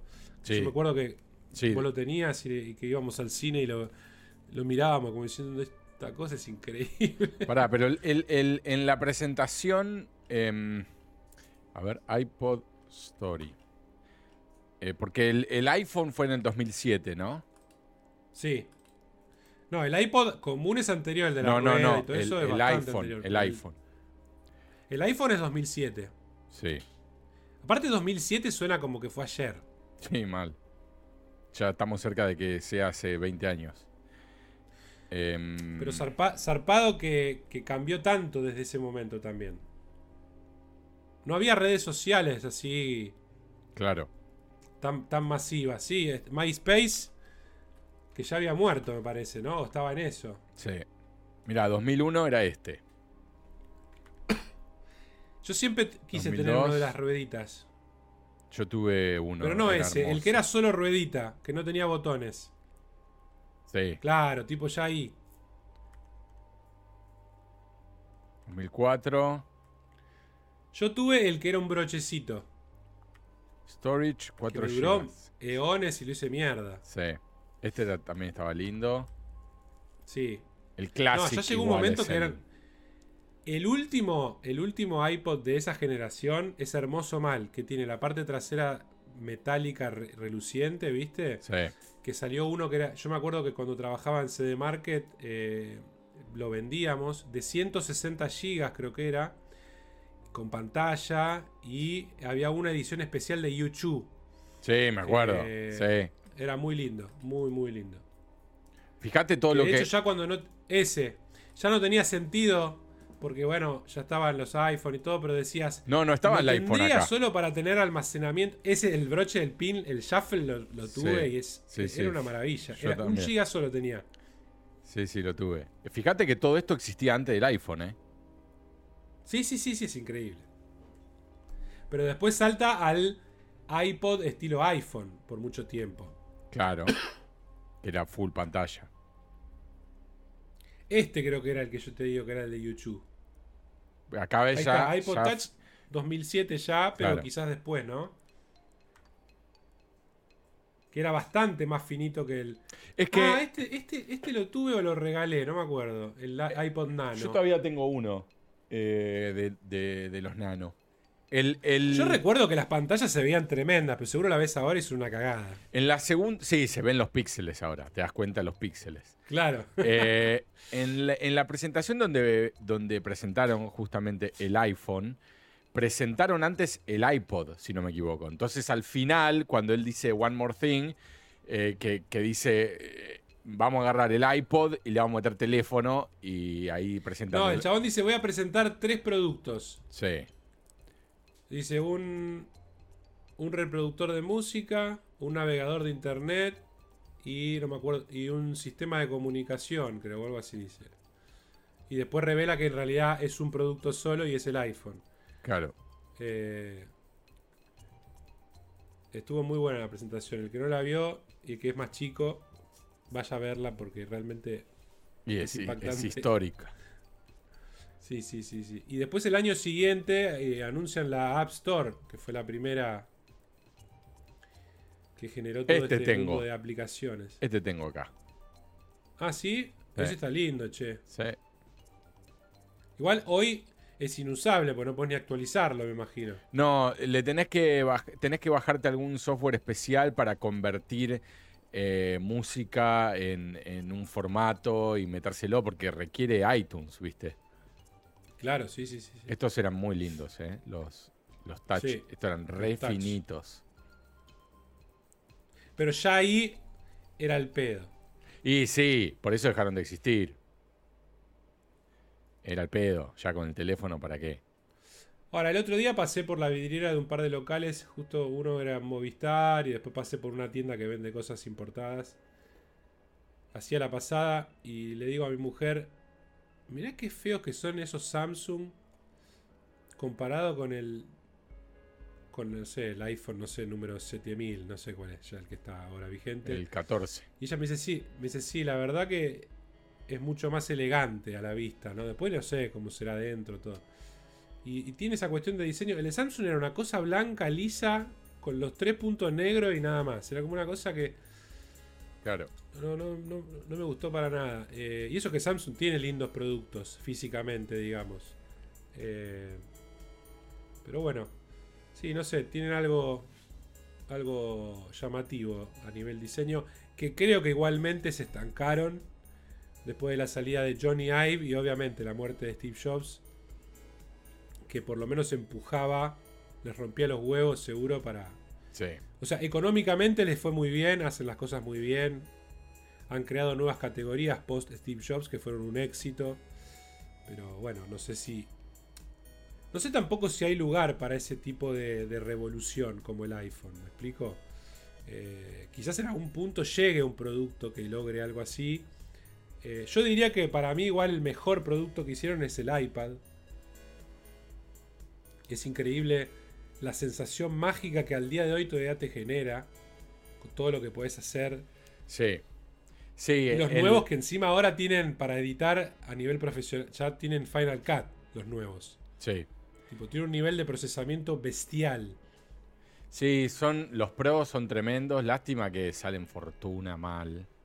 Sí. O sea, muy caro. Pero te- el tema que la diferencia me parece es una inversión mucho más piola que un celular porque realmente lo puedes usar años. Sí, sí, es una inversión piola, eso sin duda. Eh, preferiría tener un iPad Pro eh, que tener eh, un, un iPhone 14 Pro Max, no sé cómo se llaman. Sí, obvio. Porque el teléfono, digamos, para mí, con que la cámara más o menos zafe y ande más o menos rápido, ya no me interesa más lo demás. Em, Sí. Pero sí, pero igual, digo, el, el, iPod, el iPad Pro de, no sé, 10 y no sé cuántas pulgadas, sale como 1800 dólares, no sé, 1300, no sé cuánto está. no Eh, tengo ni idea. A es ver, muy salado. Apple. O sea, te compras una MacBook, ¿entendés? Sí, sí, sí, sí. No es lo mismo igual, ¿eh? Pero sí. A ver, obviamente que hay distintos iPad, ¿no? Eh, Yo digo el, más pro. Hay iPad que arrancan en. eh, que está increíblemente hermoso. El iPad mini. Que encima ya puede, puedes usarlo con la. con el pencil.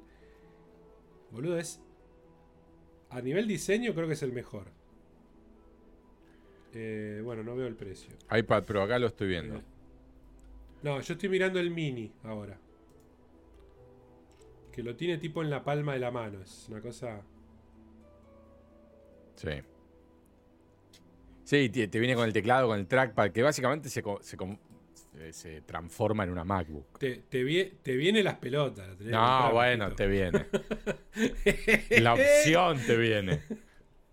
Claro, claro, claro. Acá tenés, mirá, tenés iPad Pro, iPad Air, iPad, iPad y iPad Mini. o sea, iPad décima generación. O sea, estos no existen.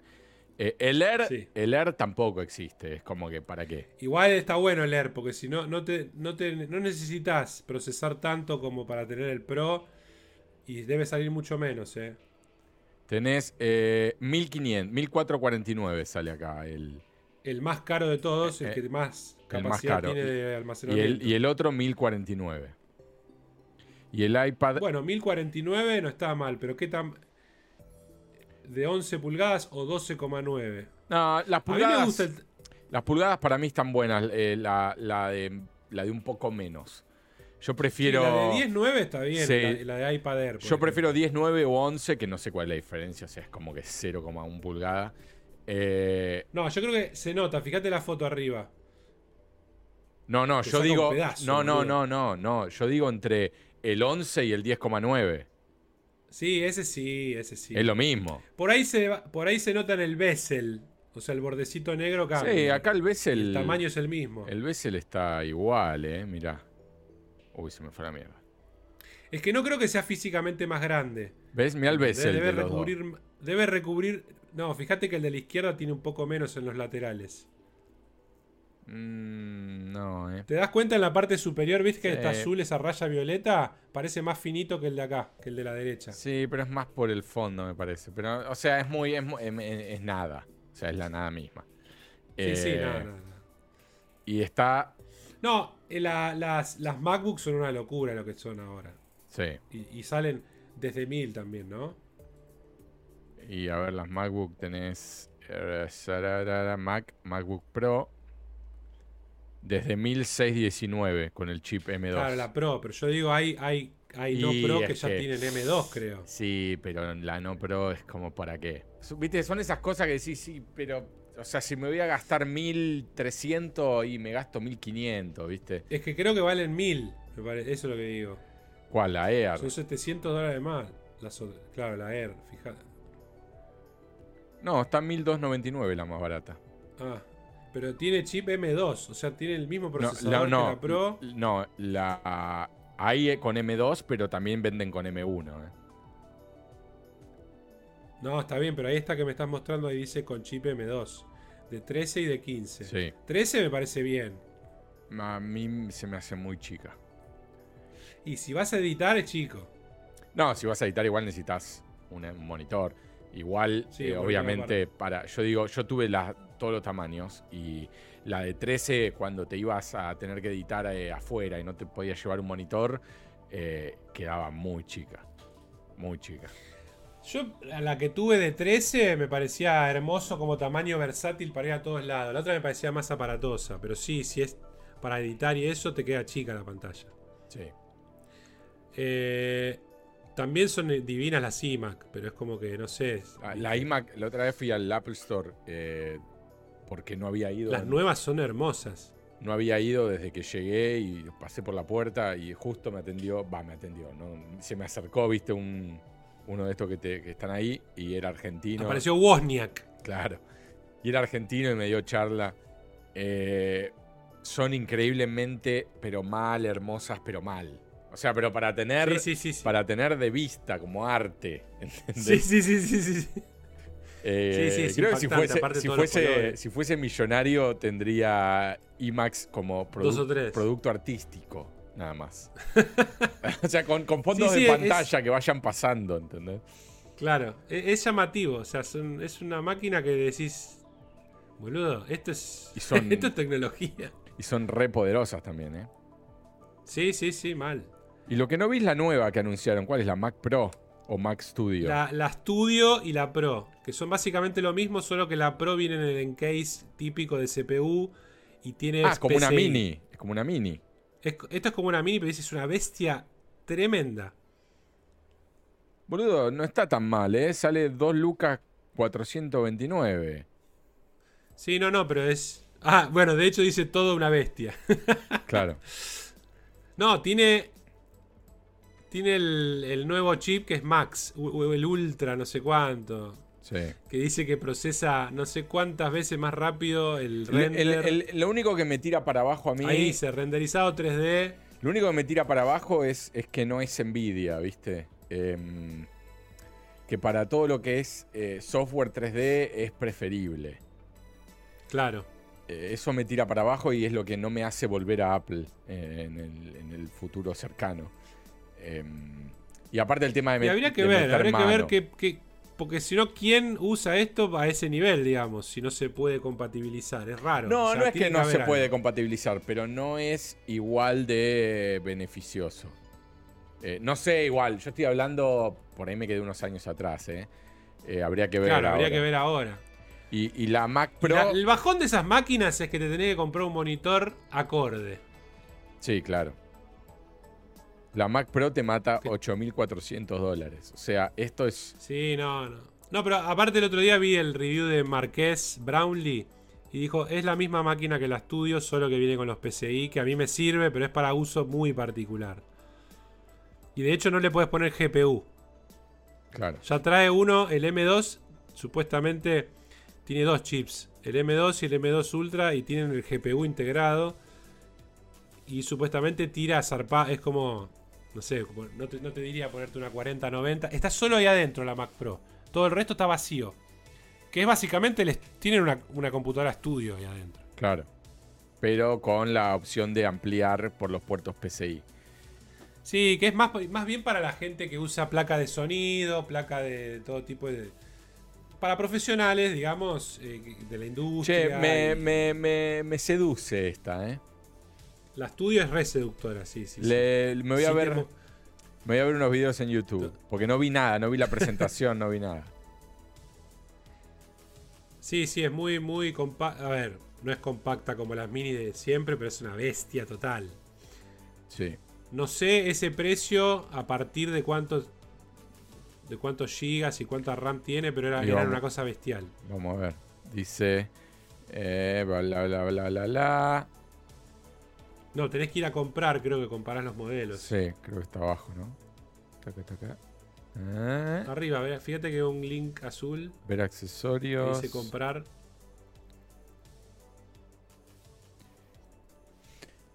A ver.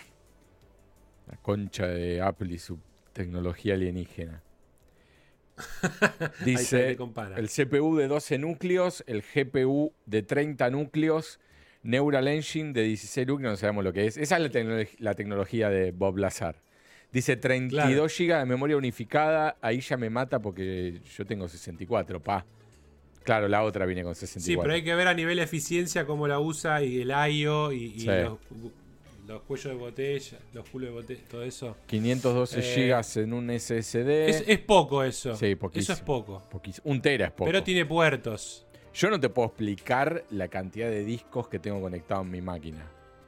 O sea, y los que no tengo conectados, que los tengo acá a un costado. O sea, yo en este momento en mi máquina tengo conectados 1, 2, 3, 4, 5, 6, 7, 8, 9, 10, 11 discos.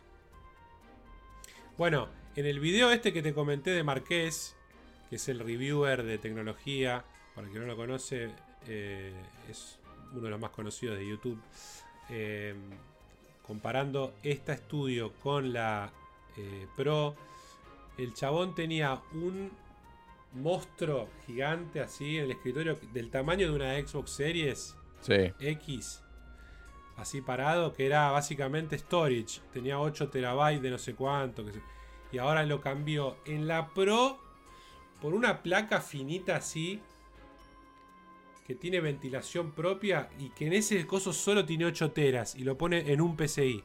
Claro. Sí, sí. Entonces dice el tipo, saco esto y pongo todo. Pues el tipo tiene, además es un enfermo total de la fidelidad y graba todo, no sé, en 8K para, para storage nada más, porque después lo publica en 4K como mucho. Eh, tiene creo que videos desde hace años ahí guardados. Este, y nada, necesita mucho almacenamiento, como te pasa a vos, que me decís que tenés tantos discos. Y la solución que encontró ahora es esa bestialidad en un PCI. Que no, te, no, no entendí bien qué carajo era. No te puedo explicar, no, te puedo explicar lo rápido que laburando en audiovisual se te llenan ocho teras igual, ¿eh? Sí, sí, sí, pero como te, te vuelvo a repetir, en un solo PCI tenía 8 teras. Claro. Claro, sí, sí, sí. O sea, era una plaquita sola. El chabón conecta. Parecido a lo que es. Conecta la fuente de la, la velocidad de transmisión que tenía, ¿eh? Tiene la fuente de la computadora conectada al sol directamente. Claro, sí, sí, sí, sí, sí. Pero era como decirte, no sé cuántos teras por segundo transmitía. Una cosa. Me imagino que debe tener todo luz solar en la casa, posta. O sea. Y puede ser. Acá, acá está cada vez más, más, más fuerte la luz solar. En Spain. Y sí. Em, bueno, decíamos, 32 GB de memoria unificada, 512 de almacenamiento, que obviamente es para el sistema operativo y alguna que otra app, y se terminó. Eh, dos puertos USB-C frontales y ranura para tarjeta SDXC. Parte trasera, es, o sea, es exactamente igual a la otra, eh, en cuanto a conectores y demás, la otra cambia el doble de memoria y un tera. Y obviamente 24 núcleos. O sea, el doble de todo. 24 núcleos, 60 núcleos y 32 núcleos. Eh, y sale el doble. Y sale el doble, sí. Bueno, te dan el doble, sale el doble, tiene sentido. Dice, memoria unificada, gracias a la memoria unificada puedes hacer mucho más y con mayor rapidez que una con la misma cantidad de memoria RAM tradicional. Añade memoria para usar más apps de forma simultánea. Bueno, ahí te venden que puedes customizarla como querés. Puede configurarse hasta tener 192 GB de memoria RAM. ah, qué lindo. Claro, porque cuando vas al carrito puedes agregar cosas. Claro, sí. la, manden ya armada. La podés customizar como querés. Podés hacer que te escriban, temate. Sí, podés ponerle. Ah, llegás al carrito y te dice, a ver, ¿cómo querés que te rompamos el culo? Claro, a ver, sí, sí. ah, hay la imagen de un chabón con la verga en la mano. Sí, sí, sí, sí, sí. Eh, no, muy linda, muy linda. No sabía que era así tipo Mac Mini. Sí, sí, es un monstruo y lo más lindo que le querés comprar el monitor. Yo, por suerte, tengo monitores que se la bancan, que son así con esta conexión que usa esto, todo. Pero si te querés comprar el monitor de ellos, eh, te sale tres veces, tres veces la computadora. sí, más o menos. Debe salir como la estudio, sí, sí. Una pantalla igual. No, son una, son una locura total. Son, e, es, alien, es, es como es como los aliens que nos crearon a nosotros veían todo a través de sus visores en la nave. Ahí te preguntás, ahí te preguntás si no juega la iMac directamente, si tu deseo es tener esa pantalla, ¿me entendés? Porque está bien, es menos poderosa quizás que la estudio. Claro. Pero es como que. Es que todo depende, obviamente, de qué uso le vas a dar. Si vas a estar navegando por internet y, escribiendo en un Excel y directamente no tengas una Mac. Pero bueno, si querés tener una Mac. No, pero eh, depende del contexto. Si estás en Argentina, no. Claro. Ahora, si estás en Estados Unidos, y sos escritor o sos también, va. No, sí, que también, viste que hay negocios que, que como que si no tenés... Si sos diseñador... Si no tenés Apple, ay, no, qué villero. Eh... no, pero eso... Está bien que mucha gente cuando habla, ah, sos fanático de Apple y eso, no, no, yo no lo tomo así. Hay cosas que se le critican y que son verdades. Y, pero a mí, a mí me gusta la tecnología y cuando veo algo que está bueno, no importa la marca, eh, pero realmente, habiendo sido usuario de varios de sus productos, me quedo con, la versión de ellos por sobre otros. Eh, pero a su vez, no, nunca jamás fue por un tema de, decir, ay, mirá, tengo algo de Apple. Jamás, jamás hice un caso de, mirá, tengo esto, tengo lo otro. Me parece una boludez total. Sí. Pero total. Eh, me gusta, o sea, es algo más que disfruto yo, decir, mira, tengo esto que, me gusta usarlo, nada más. Claro. Eh, que son lindos de ver, son cómodos, tienen una interfaz que funciona mejor que ninguna. Eh, mira, te lo, te lo financian al 0% en Apple. Mira. ¿Pero tenés que tener su tarjeta? No, me imagino que te hacen un pedido de, de coso. Un pedido de, de, de coso de sueldo, de...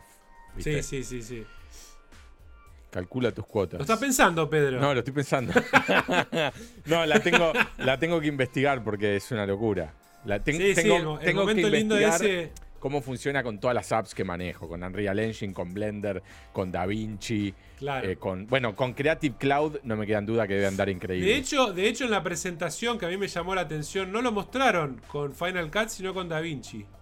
Y lo que pasa es que DaVinci eh, pide mucha máquina, entonces quizás y, y porque hace más cosas también que el Final Cut, o sea, es un programa Está bien, pero es tu producto. Sí, sí, es rarísimo, es rarísimo. Es raro. Sí. Como- Eh, Para mí fue como diciendo, miren que se banca la versatilidad, ¿eh? Claro.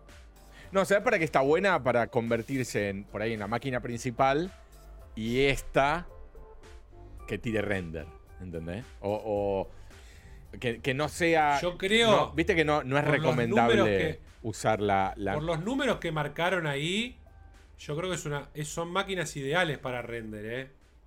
No, es que no digo que no, la, dice- no digo que no la vas a usar para renderear, pero ya tenés dos para renderear, es otra cosa. Ah, sí, sí. A ver, sinceramente, nosotros que hacemos video y eh, streameamos a veces, yo a veces ya no a tanto. eh, la PC por ahí es más lógica porque no sé qué onda OBS, todo ese, ese mundo. Supongo que ya se habrán puesto las pilas, pero no tengo ni idea cómo. No, no sé, me imagino es. que sí, que, que ya está en todos lados, pero sobre todo lo ves estudio. No que esté, sino viste que decir capturar consola. eh, Sí. Yo supongo que no debe haber problema, pero como nunca lo hice. Claro.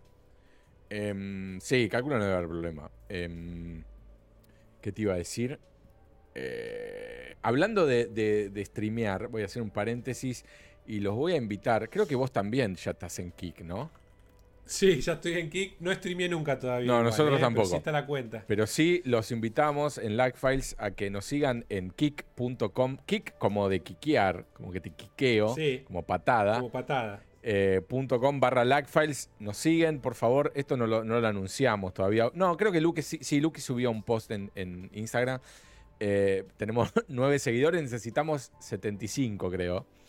Eh, para. Pero bueno, ya, ya haremos campaña para que la gente se entere.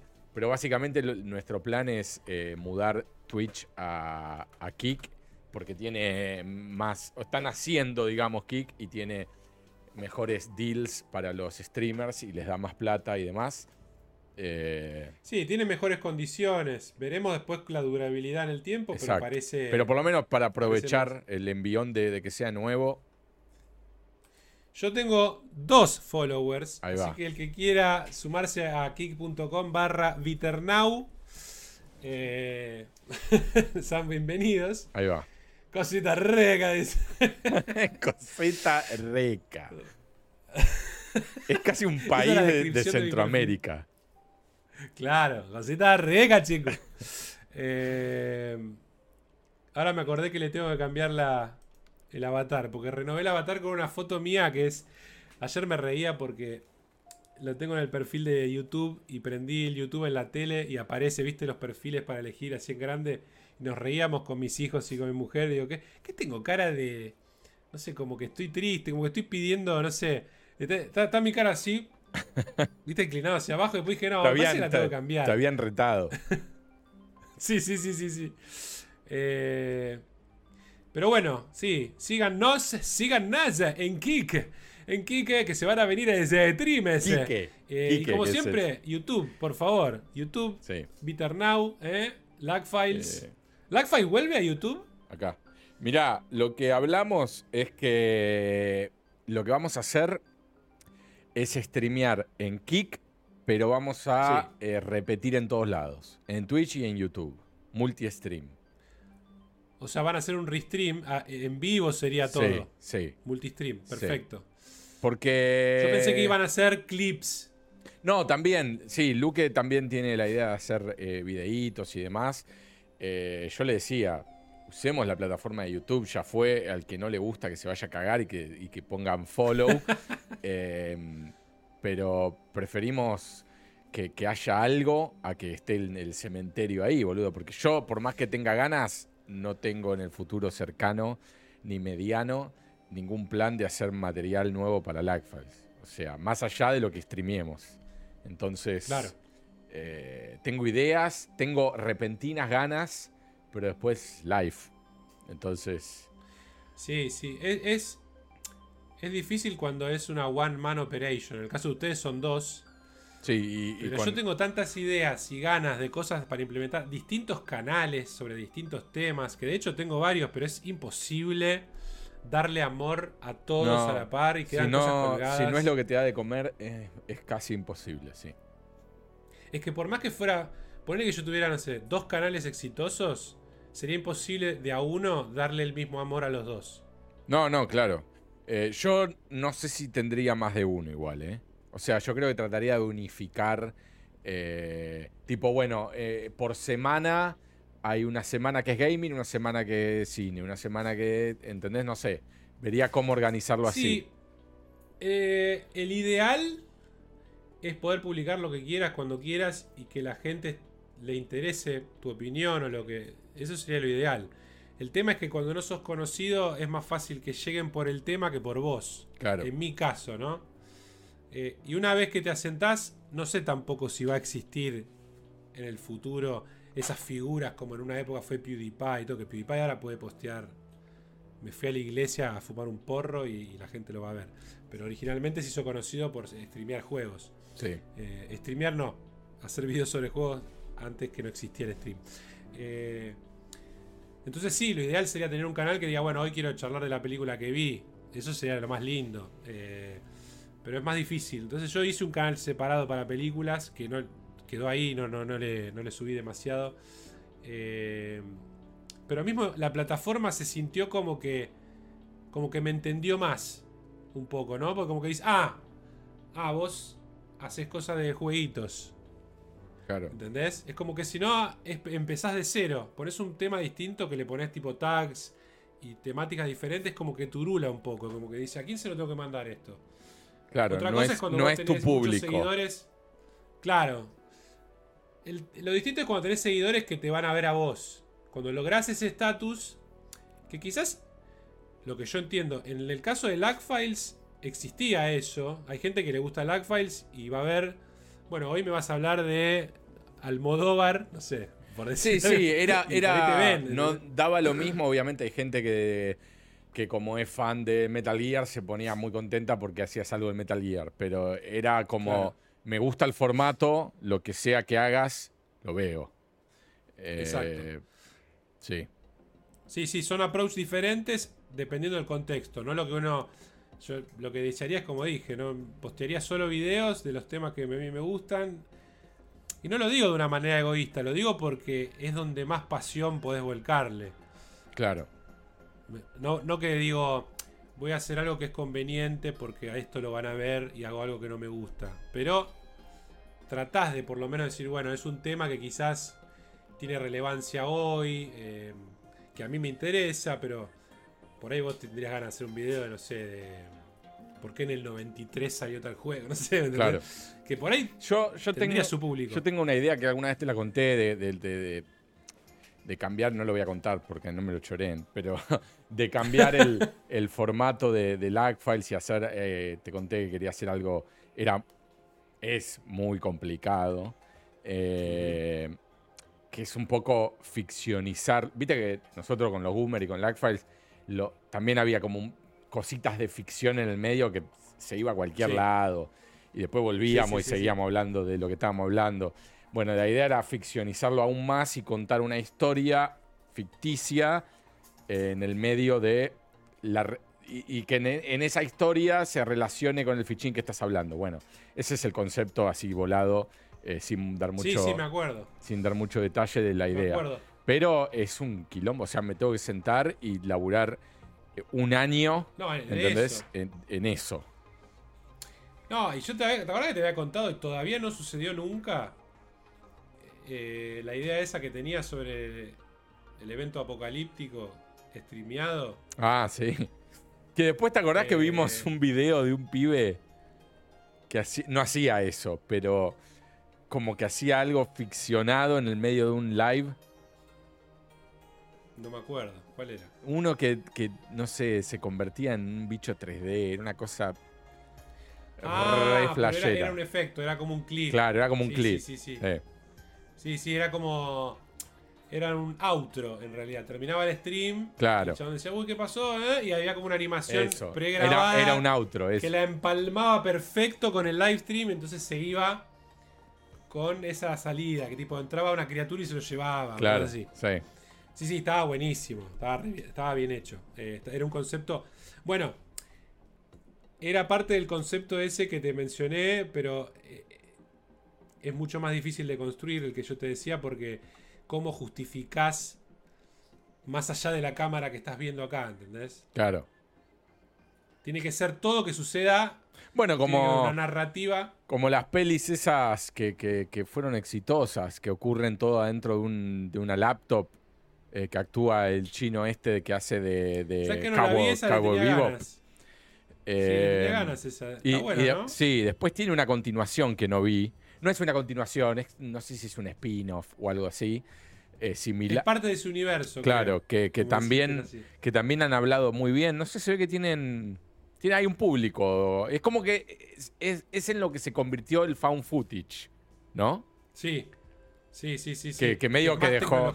Claro, dejó de existir el found footage un poco. eh, y, y ahora tenemos algunas películas así. A ver, contame qué dice el comentario de Hernán sobre No Man's Sky. Tenemos un par de comentarios. Eh, el de Bien, Hernán. bien, bien. El de Hernán dice lo siguiente, acá no se va a leer todo, pero yo lo leo. Dice, dejé No Man's Sky porque era eso o tener una vida funcional con trabajo y familia. Pero está increíble. Yo tengo que hacer un montón de comentarios que lo voy a ir cortando. Yo hice exactamente lo mismo que él. Lo dejé de jugar, me, me obligué a dejarlo de jugar. Yo lo dejé Eh, ahí, yo lo dejé ahí también, sí, sí, sí. Dice, la main, la main story es medio anecdótica, no pasa demasiado más que ayudarte a abrir un poco más el juego, es cierto. Lo que me vuelve loco es pedirle a las diferentes razas que me enseñen palabras de su idioma, va pasando el tiempo y ya podés entender la idea general de lo que te dicen o dominar el idioma por completo. Eh, la primer fragata espacial es gratis, papá, dice. Esto yo lo, lo obtuve gracias a su comentario. Se dispara... Se dispara una quest cuando estás en el espacio con una llamada de ayuda de una fragata que está siendo atacada por piratas. Si los matás a todos y abordás la nave, en la sala de comando te ofrecen quedártela por cero peso. Pero acá está el tip, dice, y este es el tip que me vino bien a mí también. Vence a los piratas y deja pasar la oferta de esa primera fragata, porque la segunda vez que completes la quest te ofrecen una superior. Todo chequeado de primera mano con la wiki al lado. Eh, abrazo. Eh, tal cual. Otro rabbit hole dice que la wiki es una locura. Sí.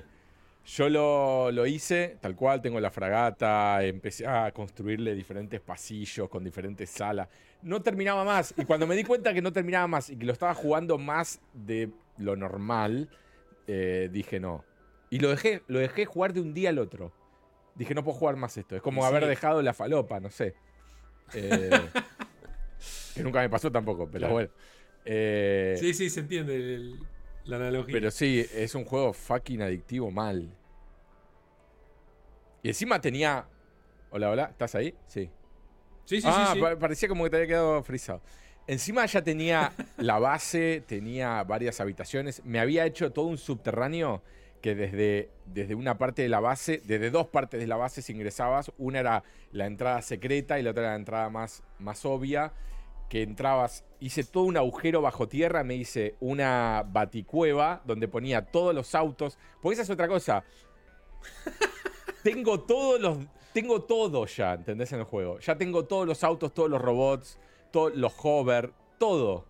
Los, Ah, jugaste zarpadas horas. tengo una, una base subterránea, eh, como te digo, tal cual Baticueva, con un tipo ahí, con un Alfred de, la, de lo que es los autos. Eh, y tengo sí, sí. estacionado tal auto, tal otro al lado, tal otro, tal otro. Eh, no, no, lo, lo fundí. Lo fundí. Lo rompí. Rompí el No Man's Sky.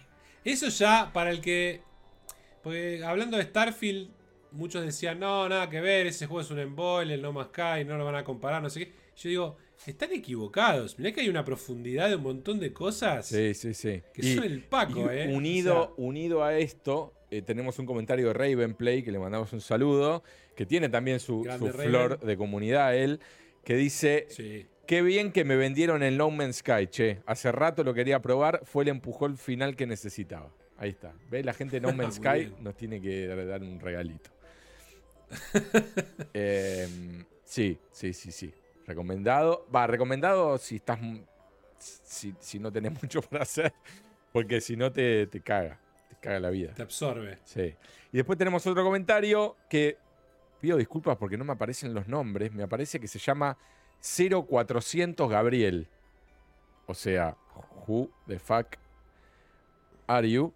Eh, no sé por qué. Me, eh, bueno, y, de, de tu amigo me dice que se llama Worm Air. Claro, es el, es el, mail. No sé qué onda. El usuario, no sé. Bueno, de Gabriel nos dice, excelente temeitazo como siempre, me vi Guardianes 3, me gustó mucho, tiene comedia, es emotiva y la acción también muy bien. Bueno, la viste, ¿no? Yo tampoco. No, tengo una entrada gratis y estaba pensando ir a verla, pero se estrena el mes que viene en Disney Plus ya, creo. Olvídate. Pasa que, claro, es el cine, no sé, como yo que creo, me gusta ir a verla en ese Yo creo que con, con, Flash me va a pasar lo mismo, la voy a terminar viendo en casa. La que sí voy a ir a ver al ah, cine es. yo creo eh, que Keaton se la merece, boludo. Sí, sí, ya sé. Pero me da paja que no está en el cine que me gusta, boludo. Eh, la, todo no se puede. La que sí voy a ir a ver es Indiana, en breve. Eh, antes... sabemos que Brace for Impact. Sí, sí, sí. Antes estamos viendo, tenemos que ver eh, las últimas tres, porque ya vimos la primera. Eh, así que vamos a ver las, o sea, vemos las cuatro y después vamos al cine a ver la quinta. Fuertísimo, ¿no? Ver Crystal Skull ahora. No sé, ¿sabes que yo no la recuerdo con tanta bronca? No, yo creo que a vos te vea, vos es que vos estás muy enamorado, muy enamorado de Harrison y de Indiana. Yo también, a ver, amo Indiana Jones más que Han Solo. Para mí, o sea, lo tengo, el personaje de él es Indiana Jones. Lo tengo a la altura de la mano, ¿entendés? Porque lo necesito acá conmigo. Para que, para que cambie. Pero a, mí, a mí, no, no, no. Me dejó mal. Con el me dejó mal, Crystal. Hermoso. Eh, Yo tengo el deseo de tener el Funko, pero viste que hay unos que son extra size. Sí, sí, sí. Acá eh, los vi. Sí. Hay, hay, un, eh, hay uno que es el que tiene el, el, dios ese dorado. Sí.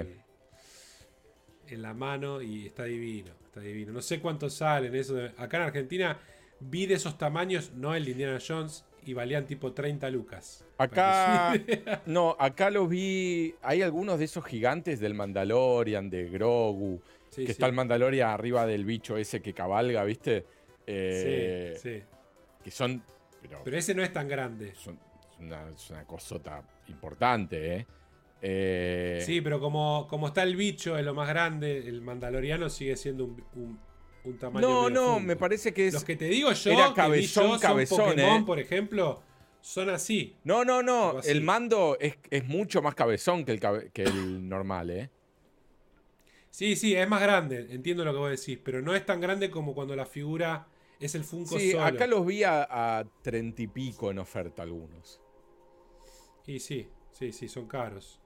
Em, bueno. O sea, no, no no inaccesibles como decir acá gasto 30 lucas en un Funko. No, claro. Pero son caros, 30 dólares. Sí. 30 euros, digo. Sí. Yo creo que hay un, hay un valor. Bueno, está bien, obviamente, depende de cada uno. Pero hay un valor para algo que te gusta, que vos decís, esto es para tenerlo en casa. Hasta 30 para mí es súper aceptable. Sí, pero a ver, yo me gastaría sé, 120 en el, en el Batman de Mesco o, sí. no sé, en los este había unas tortugas ninjas de la película que venían las cuatro, sí. eran increíbles, mal. Sí. Están como el disfraz de la película de los 90, eran increíbles. Están 30 y esas, 39 creo acá cada una de esas. Hermosas. Sí. Mal. Siempre estoy a punto de eh, comprarme alguna y, pero la necesito también, ¿eh? O sea, es algo que No, no, es que son cosas necesarias. Eh, y, no me lo compro, pero sí, eh, es para tenerla. Es para tener al menos una, ¿entendés? Una. ¿Y sabes cuál otro me compraría? Eh, la figura esa que vimos de. de Sam Bridges. Ah, sí. ¿Viste, ¿Viste la que tiene 130. la que tiene Fideo ahí con él que es tipo, a ver, pongo la otra cámara porque de acá no puedo. hacer- No, esas, esas son, Que es tipo. son masivas. No, no lo puedo hacer porque es más grande de lo que. Pero es una cosa que Sí, vos decís, no, no, es una cosa así Sí, no. que tiene un detalle. de- porque viste que hay No, unos. hasta tendría. Me gustaría tener el, el Ludens. Claro, sí. Sí, claro. Todo, todo. Los Funko de, de, de, de Death Stranding también están buenísimos. Sí. Pero yo no soy un fanático de. O sea, aunque tuviera mucha guita, no, no, no, no llenaría mi casa de todo. Tendría cosas muy puntuales. Claro. No, pero lo que pasa es que Me cosas muy puntuales de mil cosas distintas. Entonces al final tenés Claro, mil sí, cosas. sí, sí, sí. Pero me gustaría más. Sí, eh, me gusta. En una época compraba mucho libro de arte. Mm, sí. Mucho libro de arte de una película, Yo- mucho de cómo se hizo. Yo estoy comprando ahora más que antes. O sea, estoy leyéndome los que tengo para ponerme con los nuevos. Estoy leyendo el de. El de. Porque es como que los hago durar, ¿viste? Eh, Sí, sí, sí, estoy leyendo el de The Expanse ahora. Eh, bueno, la otra vez te mostré. Tengo un regalo adelantado de cumpleaños eh, con, con unos de Zelda. Eh, Está hermoso ese, está hermoso mal. Sí. Y. Que es del Breath of the Wild, de cómo se hizo, Sí. digamos. Sí, lo tengo acá en el escritorio. Este. Esta es la, el manga de Locarina of Time. Bastante. Sí, esos se venden acá también. No sé si Sí. los publica Ibrea, no, pero se Sí, venden. pero te lo venden- Nunca los vi adentro. Te lo venden los tomos, que también estaban acá. Estaban los tomos por separado, digamos. Acá está todo en, en uno solo. En uno solo.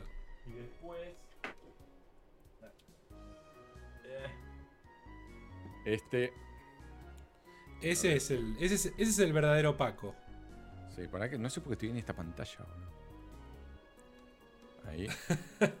Ahí, ahí se ve mejor. No, ese es tremendo. Aparte, mira el socotroco que es de Coté. Sí, sí, tremendo socotroco mal. Claro, ves cómo es todo, todo, todo. Muy lindo. Lo- los bocetos. bueno. Pará. Buenísimo, me encanta, boludo. Son, eh, sí, Sí, sí, los, sí, los artbook tengo en el, en el carrito para una.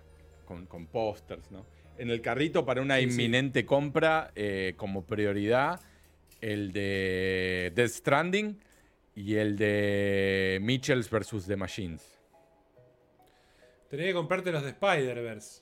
Tengo los dos de Spider-Verse, también mira los, los elementos, todo es hermoso. No, no es. Tengo los dos de Spider-Verse. Eso, ¿sabes qué me hace recordar? Sí.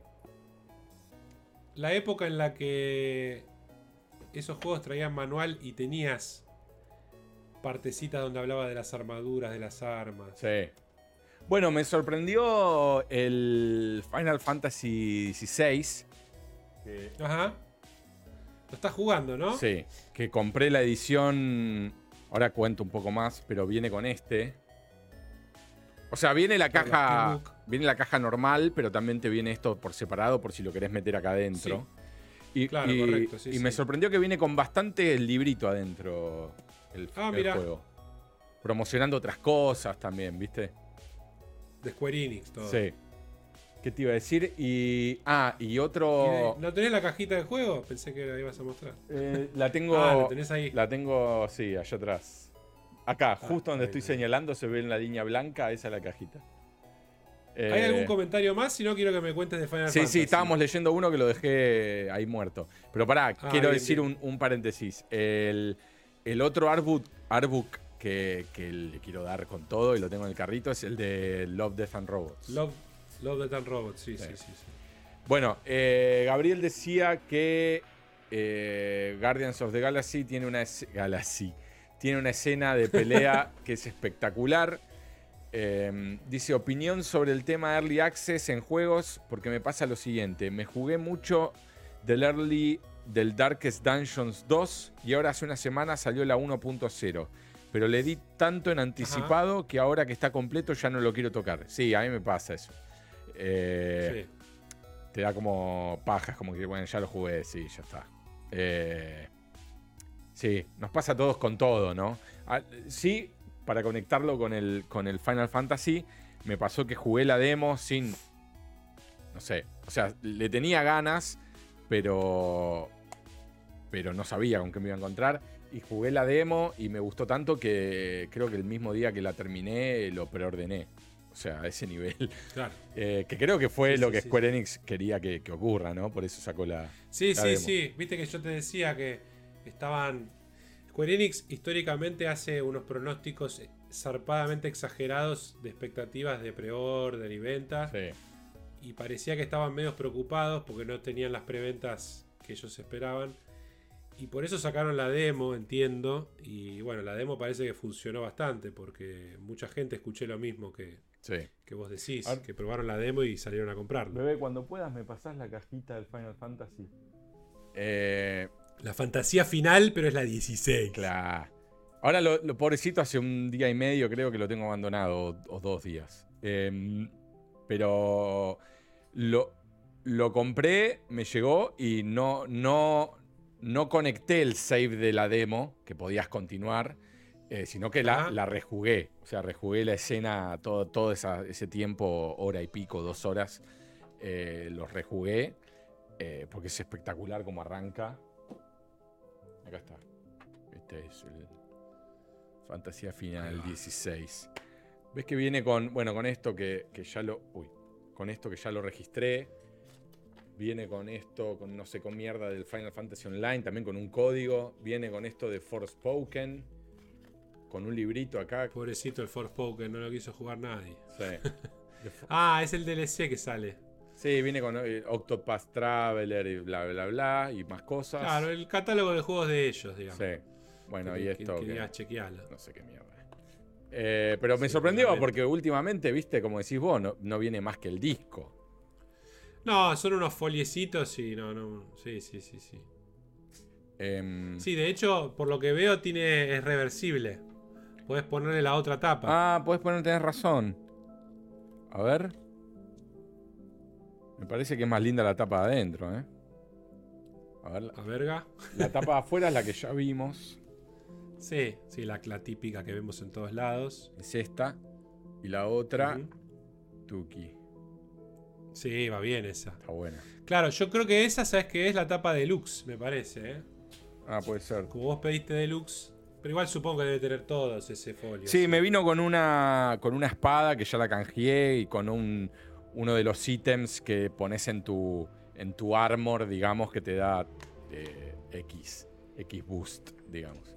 Sí. Eh, a ver, el juego tiene un montón de japoneseadas, obvio, tiene un montón de japoneseadas. Como decirte, eh, una side quest puede ser un, un tipo que, eh, ¿cómo se llama? Ay, Dios, se me fue el nombre de, de esta profesión, que, que trabajan con la madera. Carpintero que te dice, eh, necesito tantos troncos de, de- de madera. Entonces vos vas, o sea, te lo dice acá, ¿no? Entonces te das vuelta le- y los vas a buscar y están acá, pero literal, ¿eh? O sea, 10, Sí, sí, sí. ni 10 segundos de caminata. Y en vez de tener la, eh, la acción de agarrar los troncos y llevárselos, el personaje, eh, Clive, como que los toca y ya los tiene con él. ¿Entendés? Y vas y para dárselo es tipo, acá están. Y nunca le da nada. ¿Entendés? Tiene esas Sí, cosas sí, re escuché, japonesas. escuché unas críticas de que tiene esas ese diseño bastante pedorro de SideQuest de mucho fetch quest, mucho como que no está muy explotado eso. Claro. Como que sí la historia principal está muy buena y te engancha. A mí, a mí es lo que me atrapó es eso. O sea, que está muy bien la historia, los personajes, todo te, te reengancha. Eh, y las cinemáticas son buenísimas, muy del estilo eh, Hideo. Muy Hideo. Eh, muy que así. duran cuatro horas, digamos. Duran cuatro horas, pero son cool. eh, y tienen esos slow motion por momento y, y- y todo muy aesthetic, ¿viste? Sí, sí, Están sí, buenas. sí, sí, sí. Están buenas. Eh, qué sé yo, por ahora lo recomiendo, a mí me gusta. Y mirá que no soy fan de, de este tipo de juego, ¿eh? pero, Claro, sí, sí. pero va bien. Bueno, pero el 15 lo habías disfrutado bastante. Sí, lo colgué, porque lo colgué por la vida, pero, pero sí, también estaba bueno. Era otro palo totalmente igual, ¿eh? Este Sí, es mega Este es Game of lineal. Claro, mega lineal aparte. Eh, si, bien tenés lugares amplios, en donde poner estás en una, eh, no sé, en un pueblito típico así japonés, donde hay eh, tipo estos lugares de arroz, viste, o plantaciones de cosas, y hay como colinitas en estas plantaciones y te puedes ir a, una punta y, ir a pelearte con unos enemigos que si no ibas no importaba, no, no te iban a obligar a ir ahí, ¿entendés? Eh, para agarrar algún ítem o lo que sea. Eh, pero es súper lineal igual. Sí, sí, sí, sí, eh, bueno, linda la. Se viene, se viene unas cuantas horas. Es el juego, creo que. Sí, sí, sí. 50 ahorita, ¿no? Y no, la verdad que no me fijé, pero me imagino que debe, debe durar unas 40 y pico fácil, ¿no? Sí, sí, creo que. Si no haces todo, si haces todo, creo que un poco más. Claro. pero bueno, no, no, eh, luce muy bien. Sí. Lo mostraron, por lo menos para el que no, lo jugó. Da, ganas de probarlo, sinceramente. Saqué, eh, saqué mucha capturita por, porque escenas muy lindas, ¿viste? Sí, sí, sí, sí. Sé que hay batallas de gran escala, sé que, sí. que hay, hay escenarios muy impactantes. Eh, sí. sí, escuché también otra crítica, como que a diferencia de otros Final Fantasy, donde hay un core group con vos, que hay mucha relación humana y que son personajes muy copados. A veces los secundarios son muy copados como el principal. En este caso es como más, más solitario y como que están más pintados los otros. Claro. Eh, no sé si es así o no. y hasta ahora tenés un, un, compañero, digamos, eh, que no me parece interesante, no sé. Por lo menos uno es interesante. Después, obviamente, no, no avancé tanto como para y después lo que tendrías que comentar, que yo te voy a consultar, obviamente es, en teoría lo presentan como el primer action RPG de Final Fantasy. Total. O sea, algunos discuten que es un juego de acción más que de RPG, porque elementos de RPG decían que tiene muy pocos. Sí, en realidad, más allá de levelear. ¿Cuál es tu, tu take sobre el combate? ¿Es bueno? el combate es, es, entretenido, quizás es sencillo por ahora al menos. No. No recuerdo haber muerto nunca eh, peleando. Es que dicen que es fácil, sí, que no tiene para cambiar dificultad. Excepto cuando lo ganás, tiene New Game Plus, que es más difícil. En, realidad, lo que tiene es una dificultad aún más fácil cuando te cuando arrancás. Que te pregunta el Story Mode, que se supone que ahí no sé qué haces. Ahí te tirás así y te pones a ver una película de 50 horas. Creo que lo que, lo que tiene el Story Mode en realidad da como unos boosts especiales para que el combate sea más, más fácil, o sea, pierdas menos aún. Y creo que no sé si hace los dodge automáticos, una cosa así. Es para el que no, el, que quiere ver la historia nada más, digamos. Claro. Eh... Para cualquier jugador más o menos normal que va a escucharte mate, no tenés que usar. No, es, es, el insult mode. Claro. Eh, sí, por ahí es, sencillo, pero como como lo que quiero es seguir avanzando también un poco en la historia, está bien, tampoco quiero que sea una papa. Pero yo creo que va a haber voces que sí van a ser difíciles. sí, supongo, sí, sí, sí. Em, pero bueno, veremos. Seguiré contando en los próximos teammates. ¿Había algo más ahí de los comentarios? No. No, no. Eh, yo te puedo contar si querés. Bueno, los dos vimos Spider-Verse, Across the Spider-Verse. Sí. Eh, si querés charlamos de eso, a mí me parece sublime. Sí, yo, te comenté que me, Es como que los primeros 10 minutos o 20 minutos eh, me parecía media all over the place. ¿Viste? No sé, la tendría que ver de nuevo, si, si fui yo en ese momento o lo que sea.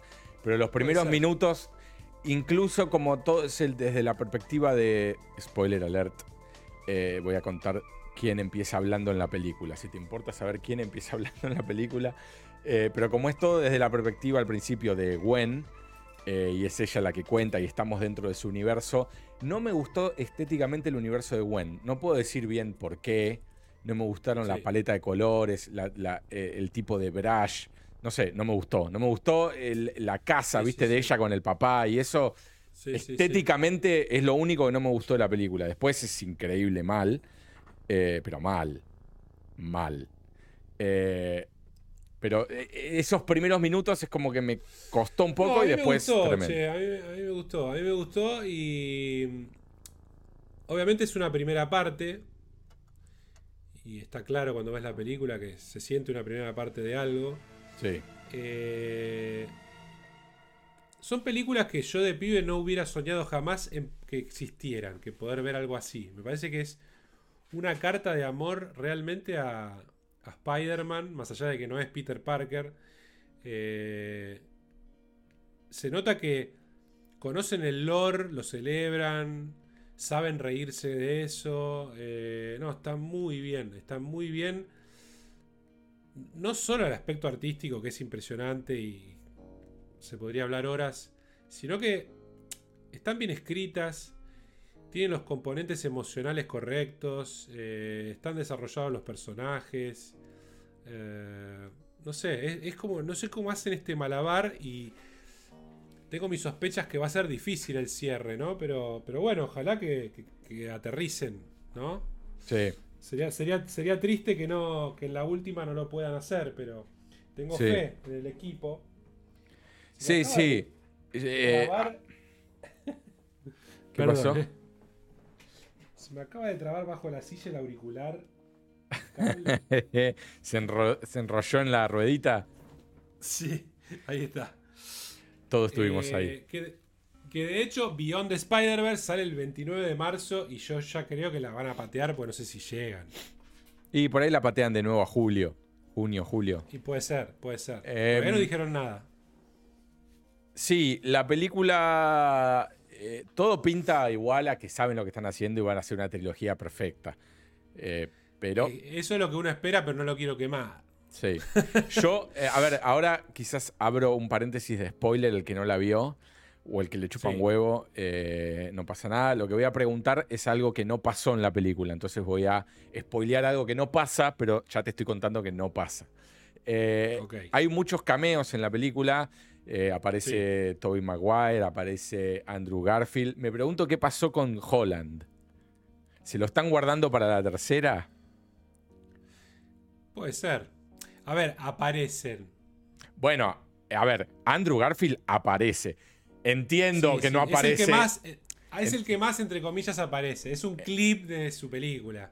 Y aparece también el tío de Morales, que nunca ocurrió.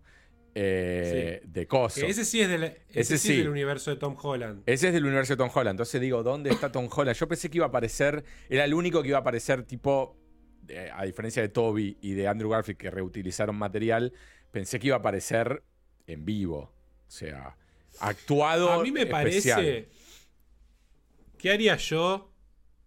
Eh, los voy a buscar a los tres y los hago dibujito animado. Ahora bien, plantearon una duda que es, los del mundo live action están hechos live action en ese mundo de dibujitos. No es que cambió. Lo cual, a mi punto de vista, no sería lo acertado. para mí, para mí es porque en el universo, o sea, es porque cada estilo de dibujo es como si ser live action fuese otro estilo de dibujo en ese universo. Entonces. No, no, está bien. Yo lo agarro. No, no, claro, yo lo agarro a Tom Holland, le tiro un. Lo agarro y lo tiro para adentro para mi universo y debería convertirse en dibujito, quizás. ¿Entendés? Claro, pero tiene lógica porque ellos van de un universo a otro y no cambia su estilo. Y no cambia su estilo, sí. Sí, tiene lógica que sea haciendo live action. Pero a mí me gustaría que también puedan hacer excepciones, que haya universos que sí se convierten, no sé.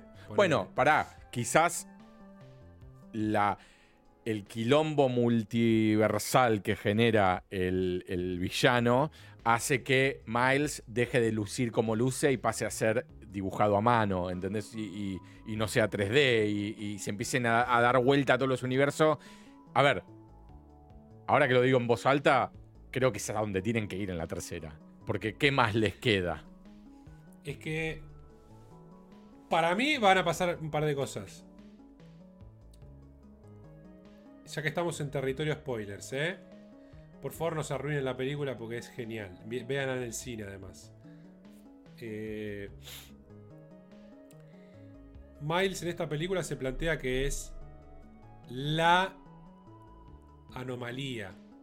Sí. ¿no? Que él no se tendría que haber convertido en, en Spider-Man.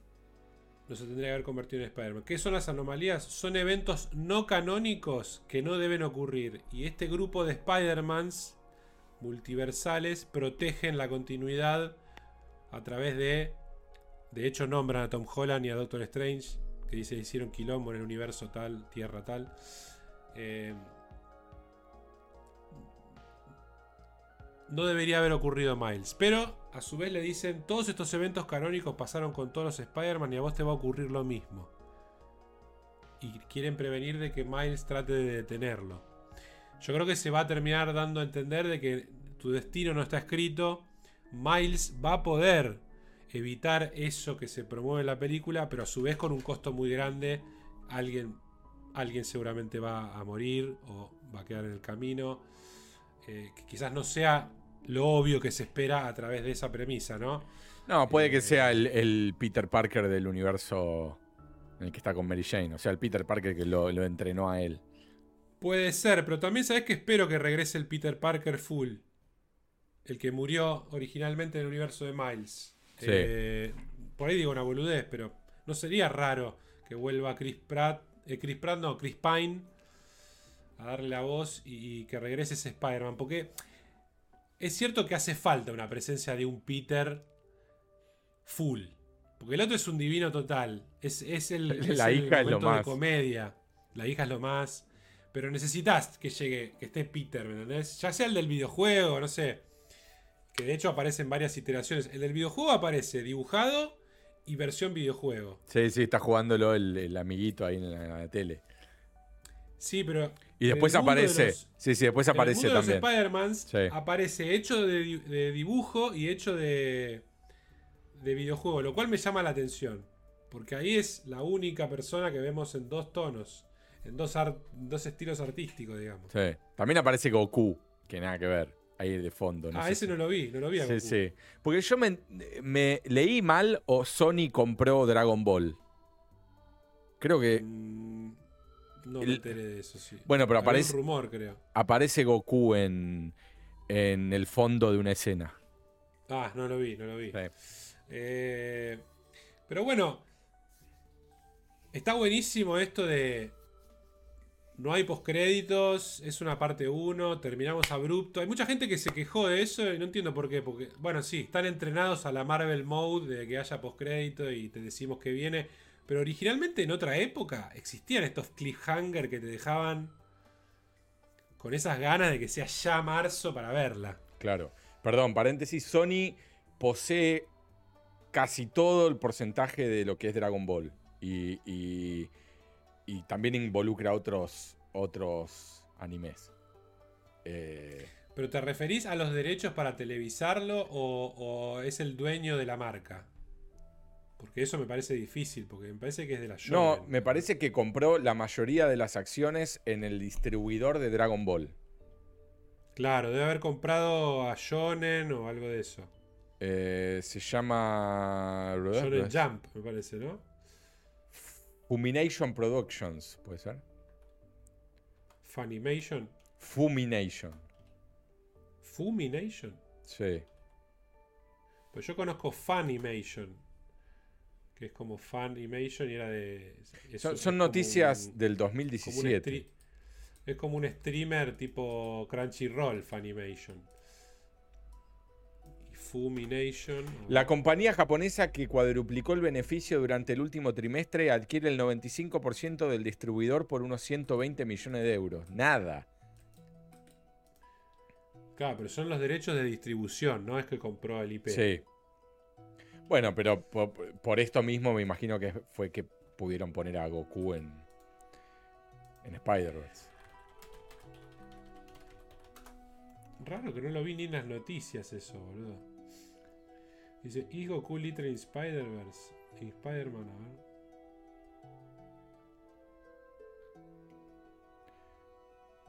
Eh, No sé, eh, no eh, encuentro.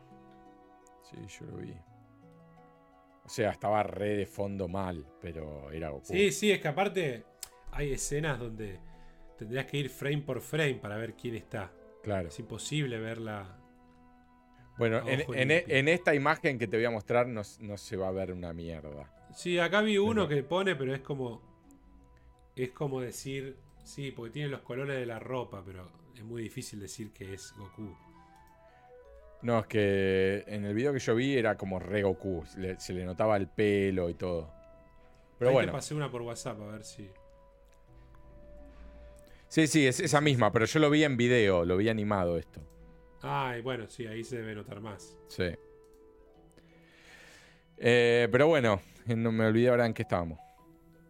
No, en Spider-Verse, Across the Spider-Verse, el final, que es un lindo cliffhanger. Sí, termina, Eh. termina re, contra mega archi. Por Dios, dame más. Me mata, me mata que estábamos en el cine y escuché unos pibes que decían, no, ¿cómo la van a terminar ahí? Pero que sos tarado, ¿no te das cuenta que estás hace más de dos horas sentado? ¿Te pensabas que esto iba a seguir? O sea, que iba. Que esta, esto que acaba de ocurrir, que era re boom, iba a evolucionar como para resolverse. o sea. No, no, no, no. No, es que no están acostumbrados a que haya cliffhanger. Es así, Claro. es simplemente necesitan que haya una escena post crédito que les explique, mire esto es lo que viene.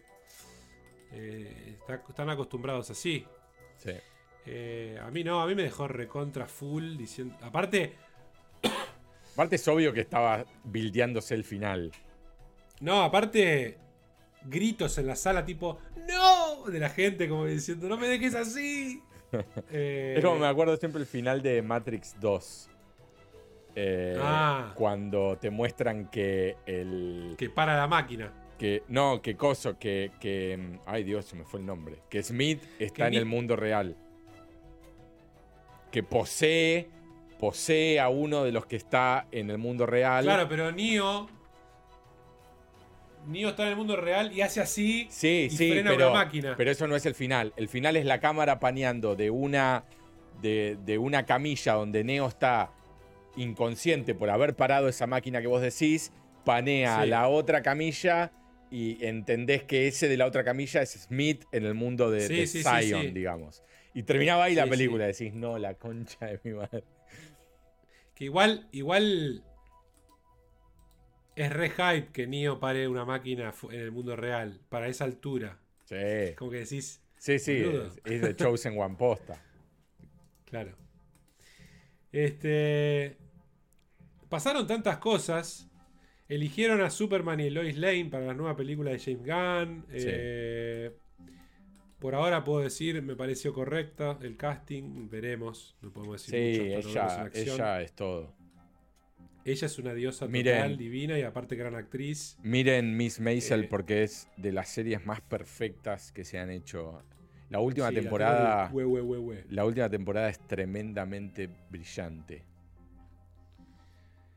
Pero mal, ¿eh? Bueno, Ted Lasso vos la viste, yo no la vi. Ted La Lasso era otra última. cosa que tenía anotada para contarles que la había visto. Buenísima también. Lástima, dos boludeces que la verdad que innecesarias como lo resolvieron.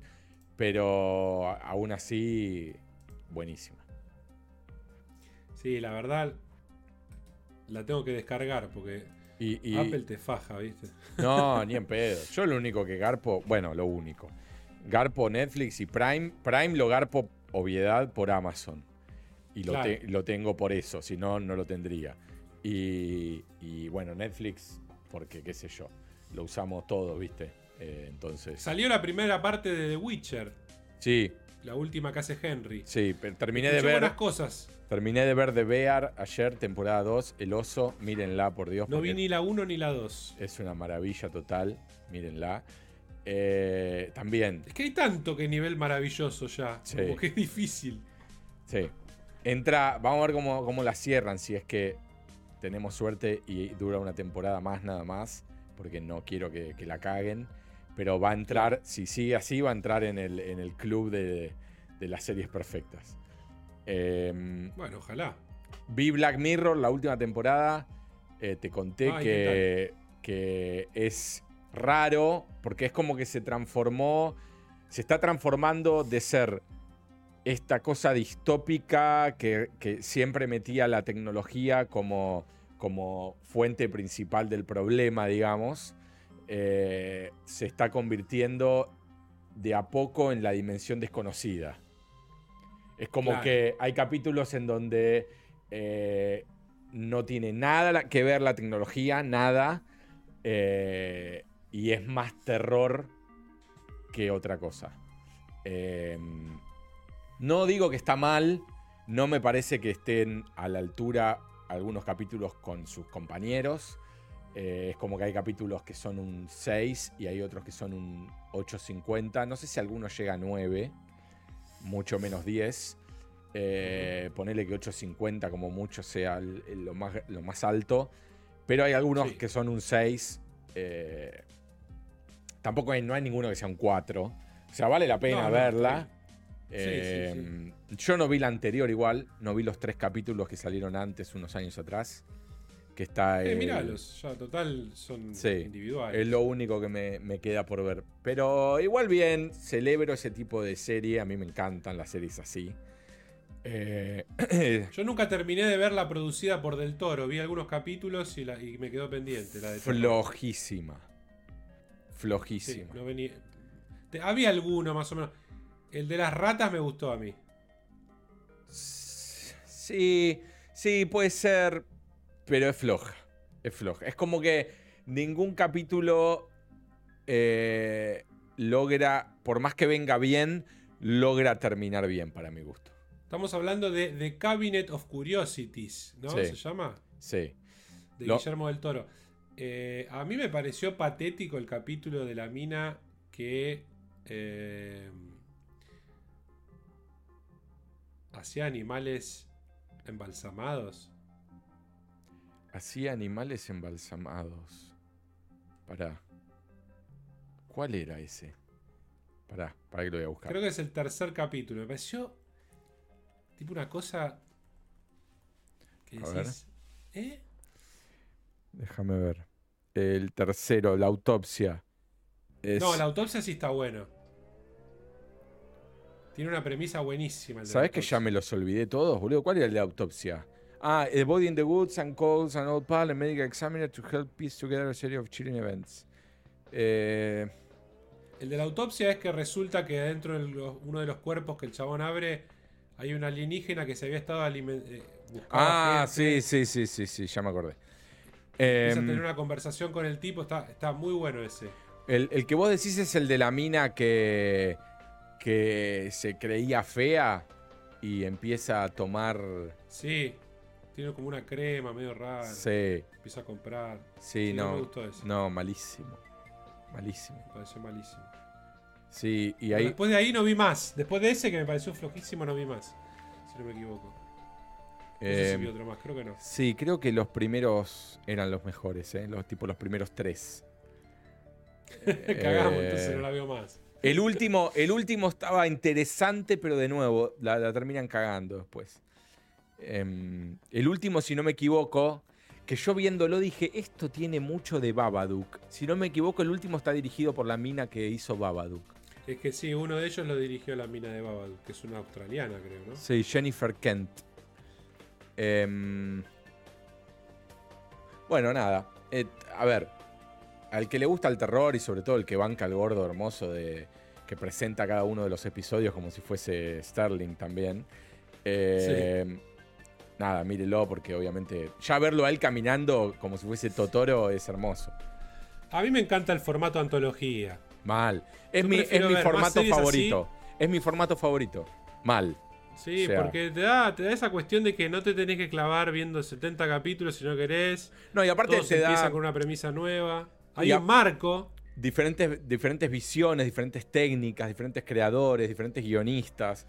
Es como. Es, todo perfecto, boludo. O sea, obviamente pasa estas cosas que algunos son de un nivel y otros de otro, pero. Claro.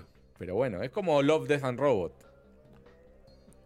Love, Death and Robot me excita todavía más, porque ya incluye estilos de animación. Eh. Sí, sí, sí. Em, pero bueno. Y otra cosa, dos cosas más que puedo recomendar son la última Evil Dead, me gustó.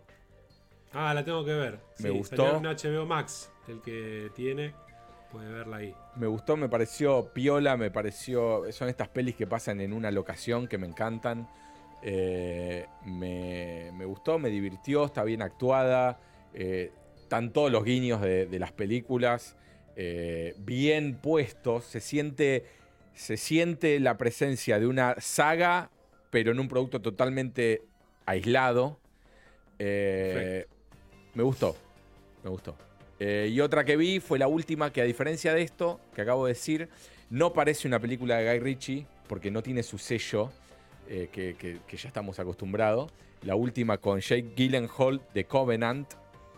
Eh, Ah, sí, me dijeron que no. eh, que es, otro, es una película de guerra común. digamos. Es una película de Ah, guerra- No, no es Guy Ritchie. bastante común, entretenida. América fuck yeah por momentos siempre. por más que no es. Guy Ritchie no es América fuck yeah. Pero está buena. Sí faltó quizás darme cuenta que era una película de Guy Ritchie. O sea, ya sabía que era una película de Guy Ritchie, pero yo Sí, sí, sí. sí. puse play Bueno, esperando. también existe Aladdin, ¿no? Claro, también, sí. Pero bueno, Aladdin es como. Es como el happy fit de Miller, ¿no? Eh, es como. No, no, pero digo, como que mostró cierta versatilidad de que puede hacer otras cosas. Sí, Y- sí, sí, sí, sí. Pero faltó como esa cosita que él siempre tiene eh, más de, de- más estética, más de, de dirección de fotografía, de slow motion, ¿viste? Eh, Bueno, sacó otra película. Pasa que está, está más, más este, prolífico. Está sacando dos o tres películas. De hecho, Sí. salió una con Henry Cavill y Dua Con- Lipa, creo que a principio de año. sí. Pero salió una ahora que está Aubrey Plaza, no sé si Jason Statham y. No me acuerdo quién más. Eh, sí, pero esa eh, salió, creo. Operation Fortune. Esa creo que. Sí. Esa que esa, debe ser re de su estilo porque está Statham. Sí, re. Está Hugh Grant, que volvió a trabajar con él porque había trabajado en, en la que me gustó, que era The Gentleman, si no me equivoco. Tenés Eh, que ver Dungeons and Dragons, ¿no? ¿La viste vos? No, la vi. Dije acá que me había fascinado mal. Sí, boludo, qué divertida película. ¿Sabes que vi los, los action figures en el- la comiquería ¿Ah, que te conté? Eh, había algunos Sí. action figures.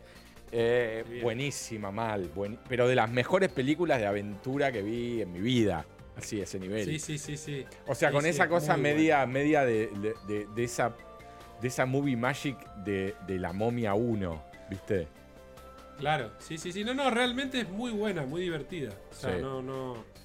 Una lástima que no le fue bien económicamente, porque yo re espero secuelas que no me ocurran. mal. Re, re da para hacer dos, tres más. Em, bueno, en cuanto a lo que vi, resumiendo lo que vale la pena mencionar, eh, es, es un poco eso. Eh, sí, no tengo nada más. Bueno, ya vamos. eh, más de dos horas y media. Si querés cerramos, te hago un breve comentario de Flash. Dale. eh, si te parece. A mí la película me pareció muy divertida. Eh, dirigida por el argentino Andy Muschietti, producida por su hermana Bárbara, los bancos a full. It 1 me pareció bien, It 2 no me, no me gustó. eh, como para dar un, poco de contexto. La película, no se esperen que sea una de las mejores películas de la historia, como decía James Gunn, de, de superhéroes. Eh, a mí me pareció que Ramiller está muy bien, me pareció que los actores, todo el cast está muy bien. Tiene sus cosas...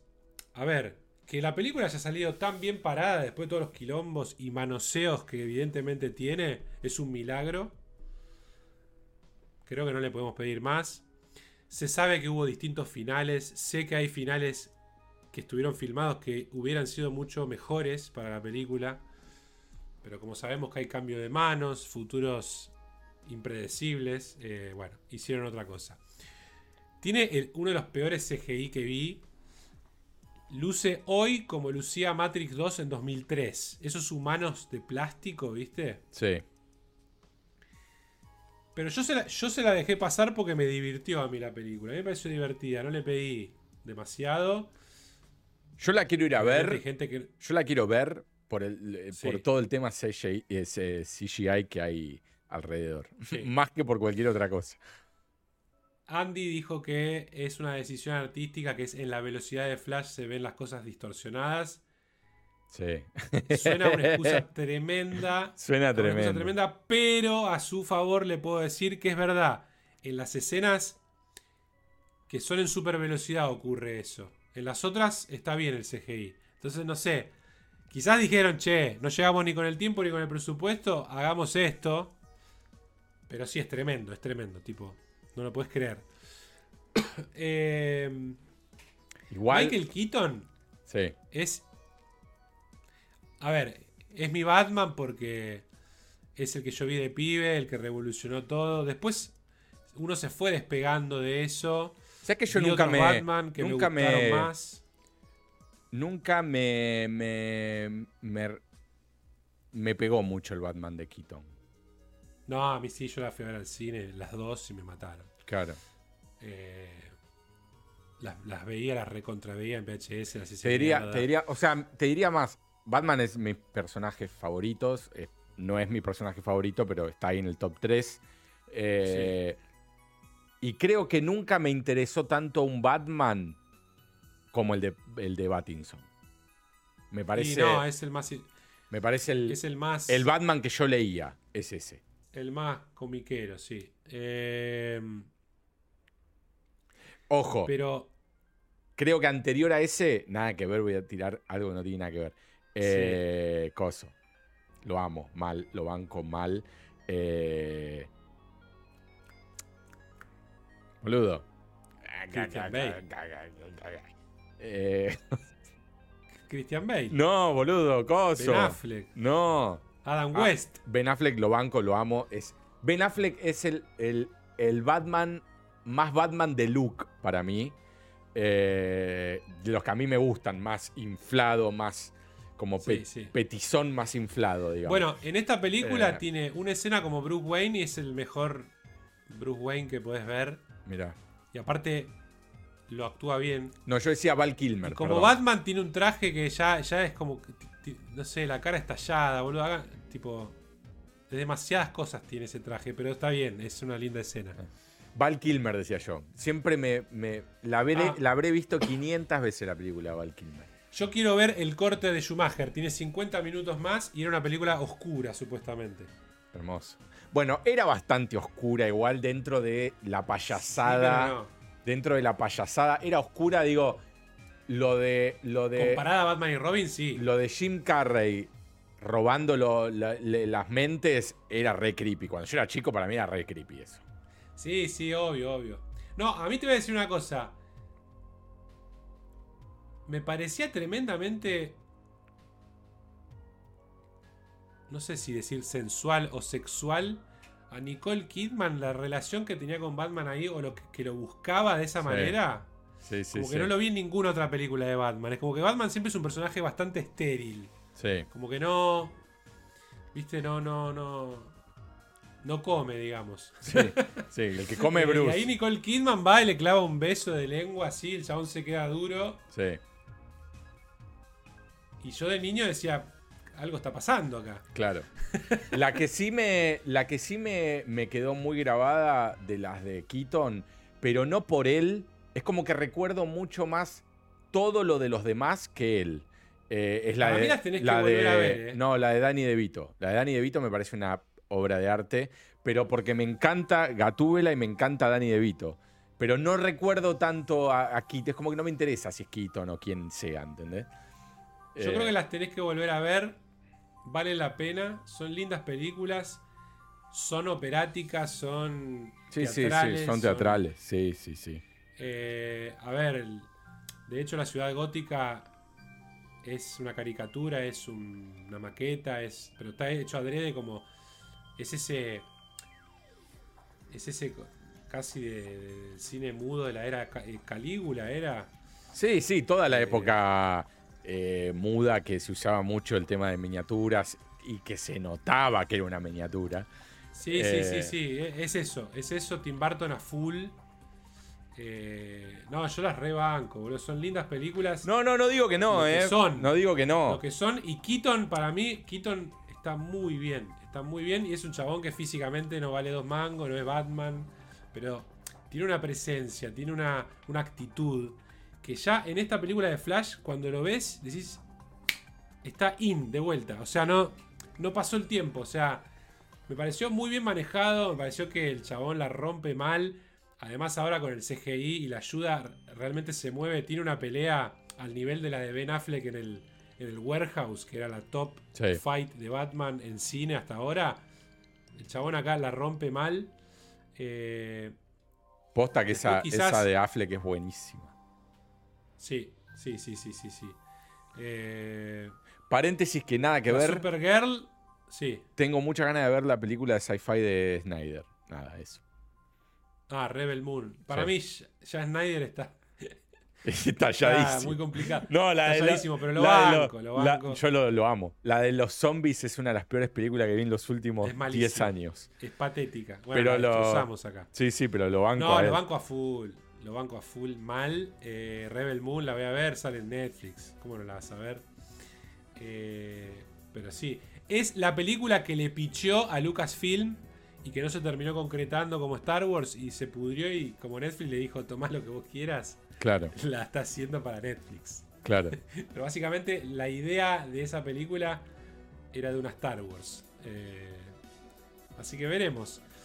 Para cerrar, bueno, Supergirl me pareció también muy bien. Hacer la actriz no es la, no es la cara Sorel que nosotros conocemos, la clásica, pues son universos paralelos, básicamente. Eh, está, está, está buena. La película a mí me gustó, qué, qué sé yo.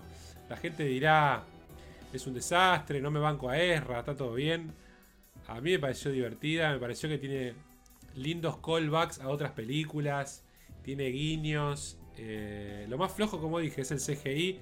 Es una película de 8 puntos, eh, 8 y medio si te, si te emociona, 7 puntos si no, te, si no te mueve un pelo la premisa. Como multiverso, es la mejor película de live action de multiverso, sin dudas. Es más, tiene una escena donde está explicado mejor que en ningún lado el multiverso. Eh, y esas cosas creo que la elevan. La elevan un poco. Después es pochoclo, es, Claro. es cine.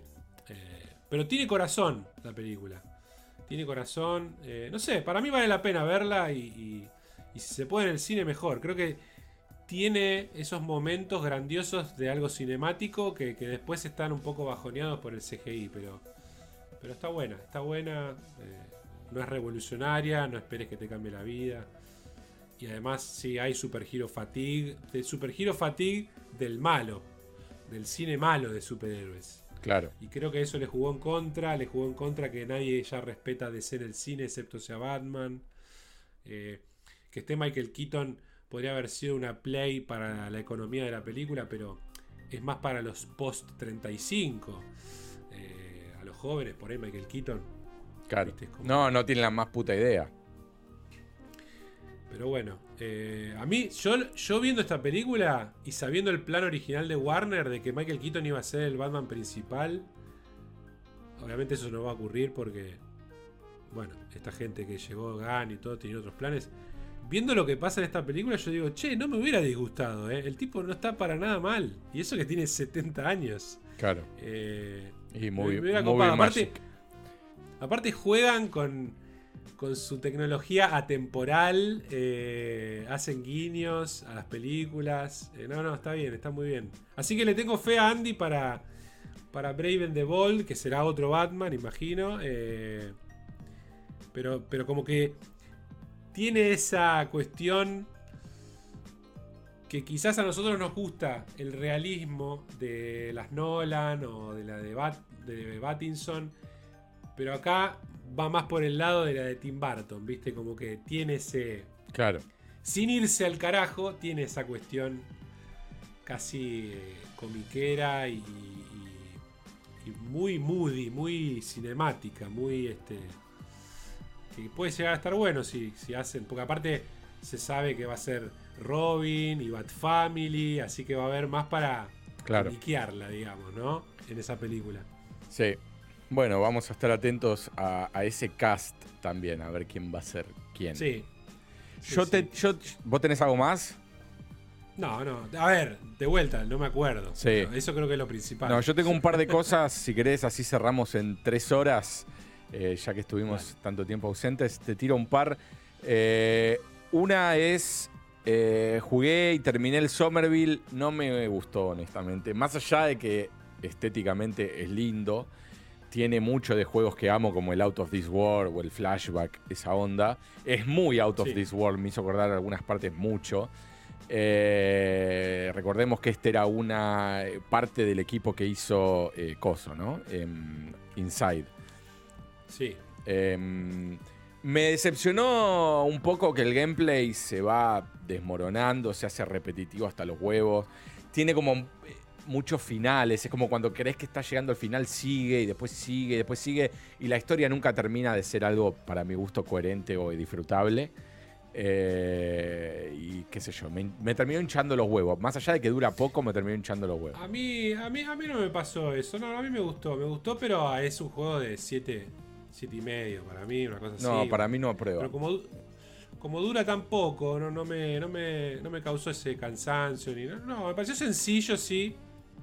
Me pareció sencillo, me pareció cinemático, me pareció eh, que tiene lindos momentos, pero no es un a ver, Inside es uno de los mejores juegos jamás creados. Sí, Inside es otra cosa. cuando empezás a hablar por ahí, no, no, no, no puedes ni empezar. Sí. Este, y... sí, a mí, no me, a mí no me pareció esa debacle. Estoy jugando otro que se llama Planet of Lana, que es muy lindo, pero sí me parece mucho más simple de gameplay. Sí, el del nenito con, con, el perrito o algo así, ¿no? Sí, una criaturita. Sí. Otra cosa es eh, recordarles que están eh, la Summer Sale de Steam. Em, sí, igual Steam, evidentemente, ¿te acordás que había habido un, developer que había levantado la alarma de los precios que había en Argentina? Sí. Bueno, claramente algo pasó, porque por ejemplo, ahora está en oferta el Red Dead Redemption 2 y el precio original son como veintipico de lucas. O sea, se fue a la mierda todo. Sí, no, no. Sí, sí, los, sí, sí, sí, hubo un momento. A partir de ese momento eh, dijeron que cambiaban los precios. un horror. Eh, fue, fue, fue, el pelotudo ese. es increíble, el pelotudo ese nos cagó todo, boludo. Está bien, hay juegos que todavía están 300 pesos. Eh, qué sé yo, el Calisto Protocol ahora está a 3500, obviamente. Más impuestos. ¿no? no, no, esto es con el, con el. Ah, con el matecito. Con el matecito. Eh, pero me mató el Red, boludo. El Red Dead está 67% off y sale 6 lucas y media. Sí. Una locura. No, es que también Rockstar no te baja los precios ni muerte. No, pero yo compré, el, yo compré el, Red Dead 2 eh, tres veces más o menos. Eh, y empecé, lo compré a menos de 1200 pesos. Puede ser. También en un momento me los vendían destartalados. Empezó Rockstar a hacer eso también con el GTA. O sea, te venden la, la historia, el online sí, Sí, sí, no, yo lo compré el completo. Em, bueno, nada, recordar eso, igual ya lo saben, obviamente. Eh, la, otra cosa, eh, uh, la otra cosa que quería decir es que jugué y terminé también eh, el Ratchet and Clank, el de Play 5 que salió para. Menos mal que no lo compré físico porque salió en, en Game Plus o como mierda se llame. Em, buenísimo buenísimo, técnicamente impecable. Es lo más parecido a estar jugando una película de Pixar. Eh, obviamente el hecho de que sean personajes y mundos y objetos todo estilizado hace que todo parezca perfecto porque dentro de su coherencia todo luce bien, digamos. No es algo que me tiene que vender un fotorrealismo.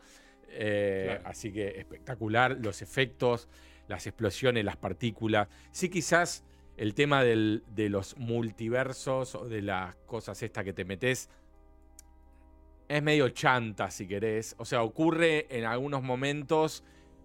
Los más impactantes no los controlás vos, eh, sino que es como una transición que te metes de un lado a otro y terminás en otro lugar. Después es más que nada una. Tiro algo y me teletransporto a esta nueva parte del mapa atravesando el portal. Pero no, no es una cosa que te rompe la cabeza. Sí tiene un par de voces, sobre todo uno en especial que es tremendamente impresionante visualmente. Todo lo que haces porque vas con, entre los caños y estás peleando con un bicho gigantesco mal. Eh, muy, muy zarpado. Recomendado, sobre todo que está gratis. Así que el que tiene Play 5, jueguelo. Eh, creo que va a salir en PC, ¿no? Ahora, hace poco. Va a salir en PC, sí. Sí, sí, sí, lo anunciaron hace poco. En PC. No sé si este, este, mes de julio. Sí. en julio. Eh, no me acuerdo la fecha, la verdad. Eh, sí, a ver. Gaming wise hubo justamente estuvo la no E3, pero estuvo en todos los eventos, hemos visto un montón de cosas, algunas interesantes, otras no, obviamente Starfield, que seguro vamos a poder hablar quizás en el próximo capítulo, ahí enfocarnos más en eso, porque hay cositas para destacar, hay cositas lindas, menos que hicieron menos ruido, pero creo que estaría bueno destacar y y nada, sinceramente este esperemos que no pase otra vez eh, un mes y medio. No, no, no. Eh, yo tengo un par de días igual que... No, no, igual mentira. La semana que viene va a haber capítulo porque... Porque, o sea, llega mi prima con una amiga que se quedan en casa y por ahí voy a tener unos días medio tormentosos, pero eh, igualmente se van medio rápido. En la misma semana se van a, otro, a visitar otros lugares y después vuelven. Así que nada, en esa semana que se van, calculo que vamos a poder grabar sin problemas, que es la semana próxima. Em, y déjame estos últimos cinco minutos, creo que faltan para terminar, para decir que arranqué, que estoy muy enojado. Eh, porque arranqué cinco años después, volví a arrancar el Red Dead Redemption 2. Ah. Eh, la historia, porque obviamente jugué en online un montón. Em, creo que ya se convirtió en el juego que más jugué, sumando las horas que estoy jugando ahora a la historia. Eh, y estoy muy enojado porque es un juego que puede salir hoy y sigue estando muy adelantado a la competencia. Y lo juego y, no puedo creer lo que. O sea, lo estoy disfrutando de una manera totalmente distinta a la primera vez que lo jugué. Porque la primera vez que lo jugué era tipo, oh my fucking god, oh my fucking god, oh my fucking god.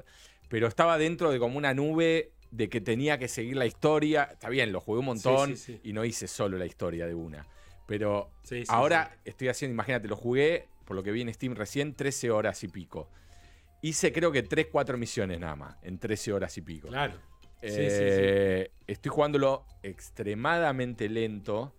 Eh, sigo en el primer campamento después de 13 horas. ¿Estás jugando en Steam Deck? Estoy jugando en la Steam Deck. Es droga, me la paso sacando capturas porque no puedo entender que tengo eso en las manos. Eh, no, tendrías que sacar una foto que se vea la consola con eso. Bueno, le, saqué en el avión cuando iba a Irlanda. Saqué una foto así, como decís vos. Eh, es, que, es, eso, porque en realidad no lo apreciás la captura de pantalla. Eh, pero a ver, lo que quería decir es. Me estoy dando cuenta que es todavía más increíble de lo que yo recordaba que era. Porque, porque el tiempo que pasó, yo pensé que iba a ser que, que, la tecnología que avanzó cinco años le llegase a comer ya los pies y, que la gente que desarrolla videojuegos en todo este tiempo haya aprendido algo. Y me doy cuenta que no aprendieron nada, nada, nada. O sea, pero no solo, está bien, tuvieron 10 años para hacerlo, es Rockstar, eso ya lo sabemos. Yo creo que va de la mano más de las posibilidades y contextos. Yo creo que lo que puede permitirse Rockstar, muy pocos pueden. También. Muy pocos te diría nadie. Porque no lo quiero comparar con Naughty Dog, porque por ahora Naughty Dog no ha hecho un juego eh, open, digamos, a este nivel. Cuando lo haga, hablamos. Pero no los puedo comparar. Sí, pero no creo, que, no creo que la máxima expresión sea hacer un juego open world igual. No, no, pero bueno, cada uno en su ámbito pero Rockstar hizo la máxima expresión. Pero Rockstar hizo la perfección en un juego abierto de, cientos de horas de, entretenimiento. Sí, sí, por eh, supuesto. Y, obviamente no lo puedo comparar con The Last of Us 2 porque The Last of Us 2 eh, eh, en un montón de otras cosas es mejor técnicamente ni hablar. Eh, pero no puedo comparar porque no hay juego. ¿Sabes qué pasa? Que, no hay. El Red Dead no es. Es el único juego que logra que yo no sienta que estoy haciendo ninguna misión primaria, secundaria, que no estoy yendo de punto A a B porque tengo que hacer tal cosa. Estoy en el fucking Wild Wild West. O sea, estoy, soy ese chabón que está en el, en el caballo, ¿entendés? O sea, vas cabalgando y te encontrás con un campamento enemigo. Eh, lo abordás como vos querés, te pones a hablar. Eh, o sea, hay mil maneras de, hacer las cosas. Pero digo, la, sensación de, bajar un campamento enemigo y, empezar a agarrarle las cosas que soltaban o las cosas que tenían ahí en su campamento, ponerme en la fogata, hacerme un café para recomponerme, toda esa sensación de, de estoy viviendo esta historia, no. Más allá de The Last of Us 2, que lo logra en otra manera. eh, pero acá es, es, es, es increíble, boludo. Te juro que lo- no, no lo puedo creer de nuevo. ¿Entendés? Sí, sí, sí, sí. Es, es No, increíble. hablando de, hablando de eso, de Rockstar, eh, justo estaba. Eh, voy a armar. Estaba armando un video para. Para hablar de los las nuevas filtraciones del GTA 6. Que son una locura mal. eh, así que. no me bueno, enteré, ¿eh? hubo nueva filtración. Sí, nuevas filtraciones. Así que seguramente. Por ahí lo podemos charlar en el próximo T-Mate. Cuando ya las tenga bien revisadas. Porque.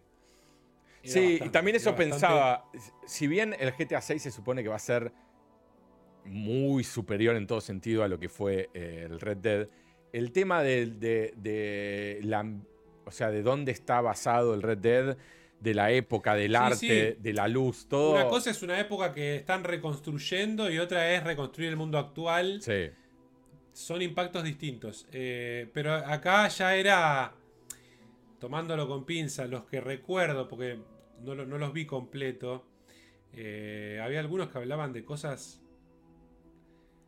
Tipo, ya era, era, era demasiado, es como decirte, bueno, desde la policía que ya directamente no funcionaba el sistema de, bueno, tenés una estrella, te vengo a buscar. No, no, ya es. La policía investiga, te viene a tomar datos, te hace pruebas, te. Tipo, como que lo llevaban ya a un extremo de realismo. claro. Eh, y después, desde que la ciudad obviamente era recontra masiva, era todo, todo podías entrar a todos lados. pues, bueno, cosas así muy locas. Pero había, había algunos rumores muy disparatados que, bueno, hay que ver si. Yo creo que también hay un poco de hype y de creación de hype a través de rumores, ¿no? Porque Claro. es como que ya esperamos que dentro de poco salga de la pantalla el GTA 6 y nos bese en la boca, no sé, Claro. como que. Y ni el logo vimos. Y ni el logo vimos, exactamente. Eh, Pero bueno, se supone que sale el año que viene o el otro. O sea, o el otro te tendría que mata. estar por revelarse. El- y déjame contar una sola cosa que creo que no me pasó en el Red Dead cuando lo jugué la primera vez, y porque Sí. creo que me la acordaría. Pero eh, estaba en el caballo eh, entrando en un pueblo y me estoy con el caballo porque esa es otra cosa. Yo como que lo juego re enfermo y, y- y camino, no corro, ¿viste? Es como que lo vivo realmente. No voy Sí, corriendo sí. de un lado a otro, uh, necesito hacer esto, voy corriendo, ¿viste? De hecho, Eh, escuché gente. Perdón que te interrumpa, pero tiene que ver con esto. Escuché gente en la semana. Va, escuché, leí en internet, ¿no? Los comentarios. Cuando hablamos de Starfield que no va a tener vehículos para recorrer los planetas. Ah, sí, sí. Y decían cosas como. Pero si tenés un jetpack que es buenísimo y rápido. Y si no, después tenés que estar como juegos, tipo que va- tenés que ir de un lado a otro y te la pasás haciendo fast travel. Y usaban ejemplos de. Desde el GTA hasta el Red Dead hasta. no. Y yo pensaba, men, el Red Dead yo voy a caballo de, de una punta a la otra. Hacer un fast Alguna travel. vez usé el fast travel, No. pero no. No podría decir que es aburrido andar a caballo en esos No, pero mundos, aparte no O te recorrerlos. Pero aparte te perdés todo lo que pasa en el medio. Sí, no, no, no, no, no. O sea, el Red Eso es Dead- para alguien que juega como diciendo, es una es mi misión completar las misiones. Ti, ti, ti, ti, ¿Viste? No disfrutan el juego, boludo. el Red Dead, boludo, o sea, vas de una punta a otra y no hay chance que no te cruces 70 cosas distintas. Es impresionante sí, sí. cómo está vivo todo lo que pasa a tu alrededor y cómo te crees que los NPC tienen historia, ¿entendés? O sea, es impresionante cómo está hecho eso. Cuando te pones a, a- a seguir algún NPC y cómo laburan en la casa, ¿viste? Y salen de la casa y se van al campo y abren el, el coso y agarran los fajos de paja y se los llevan en el hombro. Todas esas cosas, boludo, me las quedo mirando y digo, la concha de la lora. O sea, Sí, el sí, trabajo sí, que hay. Bueno, iba en el caballo y escucho un tipo que me pide ayuda. Y venía como de una casa, era una armería en realidad, un lugar donde vendían, donde puedes entrar y comprar cosas. Eh, Sí, sí, sí. y digo, ¿dónde mierda está gritando este tipo? Y voy caminando, rodeo la casa y estaba en lo que sería el, el sótano de la casa que tienen ventanitas que da al piso, ¿viste? Sí. Y el tipo estaba así, ¿no? Era un pibe. Y dice, che, ayúdame, ayúdame, me tiene acá capturado. Y yo, ¿qué lo tiene? El chabón que me atiende en la, en la armería lo tiene capturado. Entonces entro a la armería y el tipo me atiende como si fuese un, un tipo normal. Entonces Sí. viste, trato de ver cómo abordar la situación. Entonces me voy atrás del mostrador y enseguida el tipo me dice, hey, no puedes estar acá, qué sé yo. ¡Prum! Le pego una piña y lo desmayo. Entonces empiezo a abrir las puertas para ver si puedo ir al, al sótano y estaban todas cerradas. Y en eso, que estoy del otro lado y el tipo desmayado, entra un cliente que sale corriendo y dice, te voy a denunciar, dice, qué sé yo. Salgo a- para perseguirlo, el tipo entra en la... El tipo va corriendo, entra en el coso del sheriff, yo lo tacleo y entro en el coso del sheriff tacleándolo y cayendo con el tipo en el lobby del sheriff. Obviamente me empiezan a perseguir todos, me escapo. Dejo pasar Sí. el día, voy a la mañana, pago la recompensa para que no me jodan, porque estaba buscado. Sí, sí, sí, sí. Vuelvo a la casa donde venía la voz del tipo y digo, seguro me lo perdí, me perdí esto que pasaba acá. ¿Entendés? Sí. Voy, está el chabón de nuevo y me dice, ¡volviste! Yo decía, no puede ser esto, No, boludo. no. Pará, me dice, volviste, te pido por favor que me ayudes, me tiene acá atrapado, qué sé yo. Entro de nuevo y el tipo está vendado, con el que me peleé, está vendado. Ah, es increíble. Está vendado y le digo, che, eh, le voy a comprar algo, compro algo. Y me dice, más te vale que no quieras tener bardos de nuevo conmigo, qué sé yo. Y digo, ¿qué, ¿qué onda? Lo apunto con el arma y cuando lo apunto con el arma me aparece la opción de cuestionar por, el, por lo que pasaba ahí abajo. Entonces lo cuestiono y le digo, abrime el coso, abrime, le dice Arthur, abrime el, el coso que quiero ver lo que tenés abajo. No, dice, no, no tengo nada, tengo, guardo las cosas. Dice, tengo a mi hijo durmiendo, dice, sería una, una pena despertarlo. Bajo la escalera y está el chabón que me reconoce. Me dice, sí, gracias, qué sé yo. Estaba atado con cadenas, vestido de nene. Era un adulto, pero estaba vestido como de nene. Sí, sí, sí, sí. Y el chabón era que se le había muerto el hijo porque le, le fue a enseñar a usar un rifle y disparó y se cayó en el río y se lo llevó la corriente y se le murió el hijo. Entonces secu- secuestró a este chabón que lo puso ahí abajo y el chabón Tremendo. le rompo la cadena con un tiro y el tipo, el dueño de la- del local, se queda llorando en el, en el, en el coso este, en, en el sótano, y me dice, agarrá Sí. lo que quieras. Y le, y le podés robar todo sin, sin perder honestidad, le podés robar todo lo que tiene en el coso, eh, municiones, tenía un, un coso co- que, que abrís y hay una escopeta específica. Y vos Sí, te das sí, cuenta que eso... O sea, no es una, una side quest en ningún momento. No sentís que es una No, side no, no, es increíble mal. No, no, es que son los maestros de, de crear narrativa del jugador, aparte. Mal. Mal. O sea, y así tenés muchísimas en el juego. Sí, sí, sí, sí. Sí, No, sí. una locura, men. Una locura. Más allá de lo que está escondido encima, que viste que vas a la noche y hay un lugar donde aparecen espíritus. eh, o sea, mil cosas, boludo. No, es el juego definitivo. Es increíble. Es increíble. Pero bueno, esperamos que Rockstar saque más juegos, hijos de puta. Sí, boludo. No me hablé. Qué hijos de puta. Y más les vale que el, que el GTA sea una cosa de loco, man. Pero de locos. Sí, sí, sí, sí, sí. No, yo creo que, a ver, yo creo que va a estar bueno. O sea, Y. va a estar para jugarla, No, es. puedo decirlo. No, no, eh, o sea, preordenado, olvídate. Preordenado. Sí. No sé si. eh, No, eso no, no hay duda. no sé si sale primero en consola, sale a la vez en PC. No, generalmente sale primero en consolas y en PC sale como un año más tarde. Usualmente hacen eso, no Claro. sé esta vez. Bueno, saldrá en Play 5. Porque hay O- que ver. en Play 6. Sin, sin duda. No, pará. sin dudas. Sin dudas, quiero ver si. Si la premisa ahora es con mucho que tenga que ver con el GTA Online, porque es una máquina de imprimir dinero. Quizás sí ya tiene que estar a la par en PC y que sea multi. cross-platform. Claro. ¿entendés? Que sea crossplay, no sé. No sé. Claro. Veremos.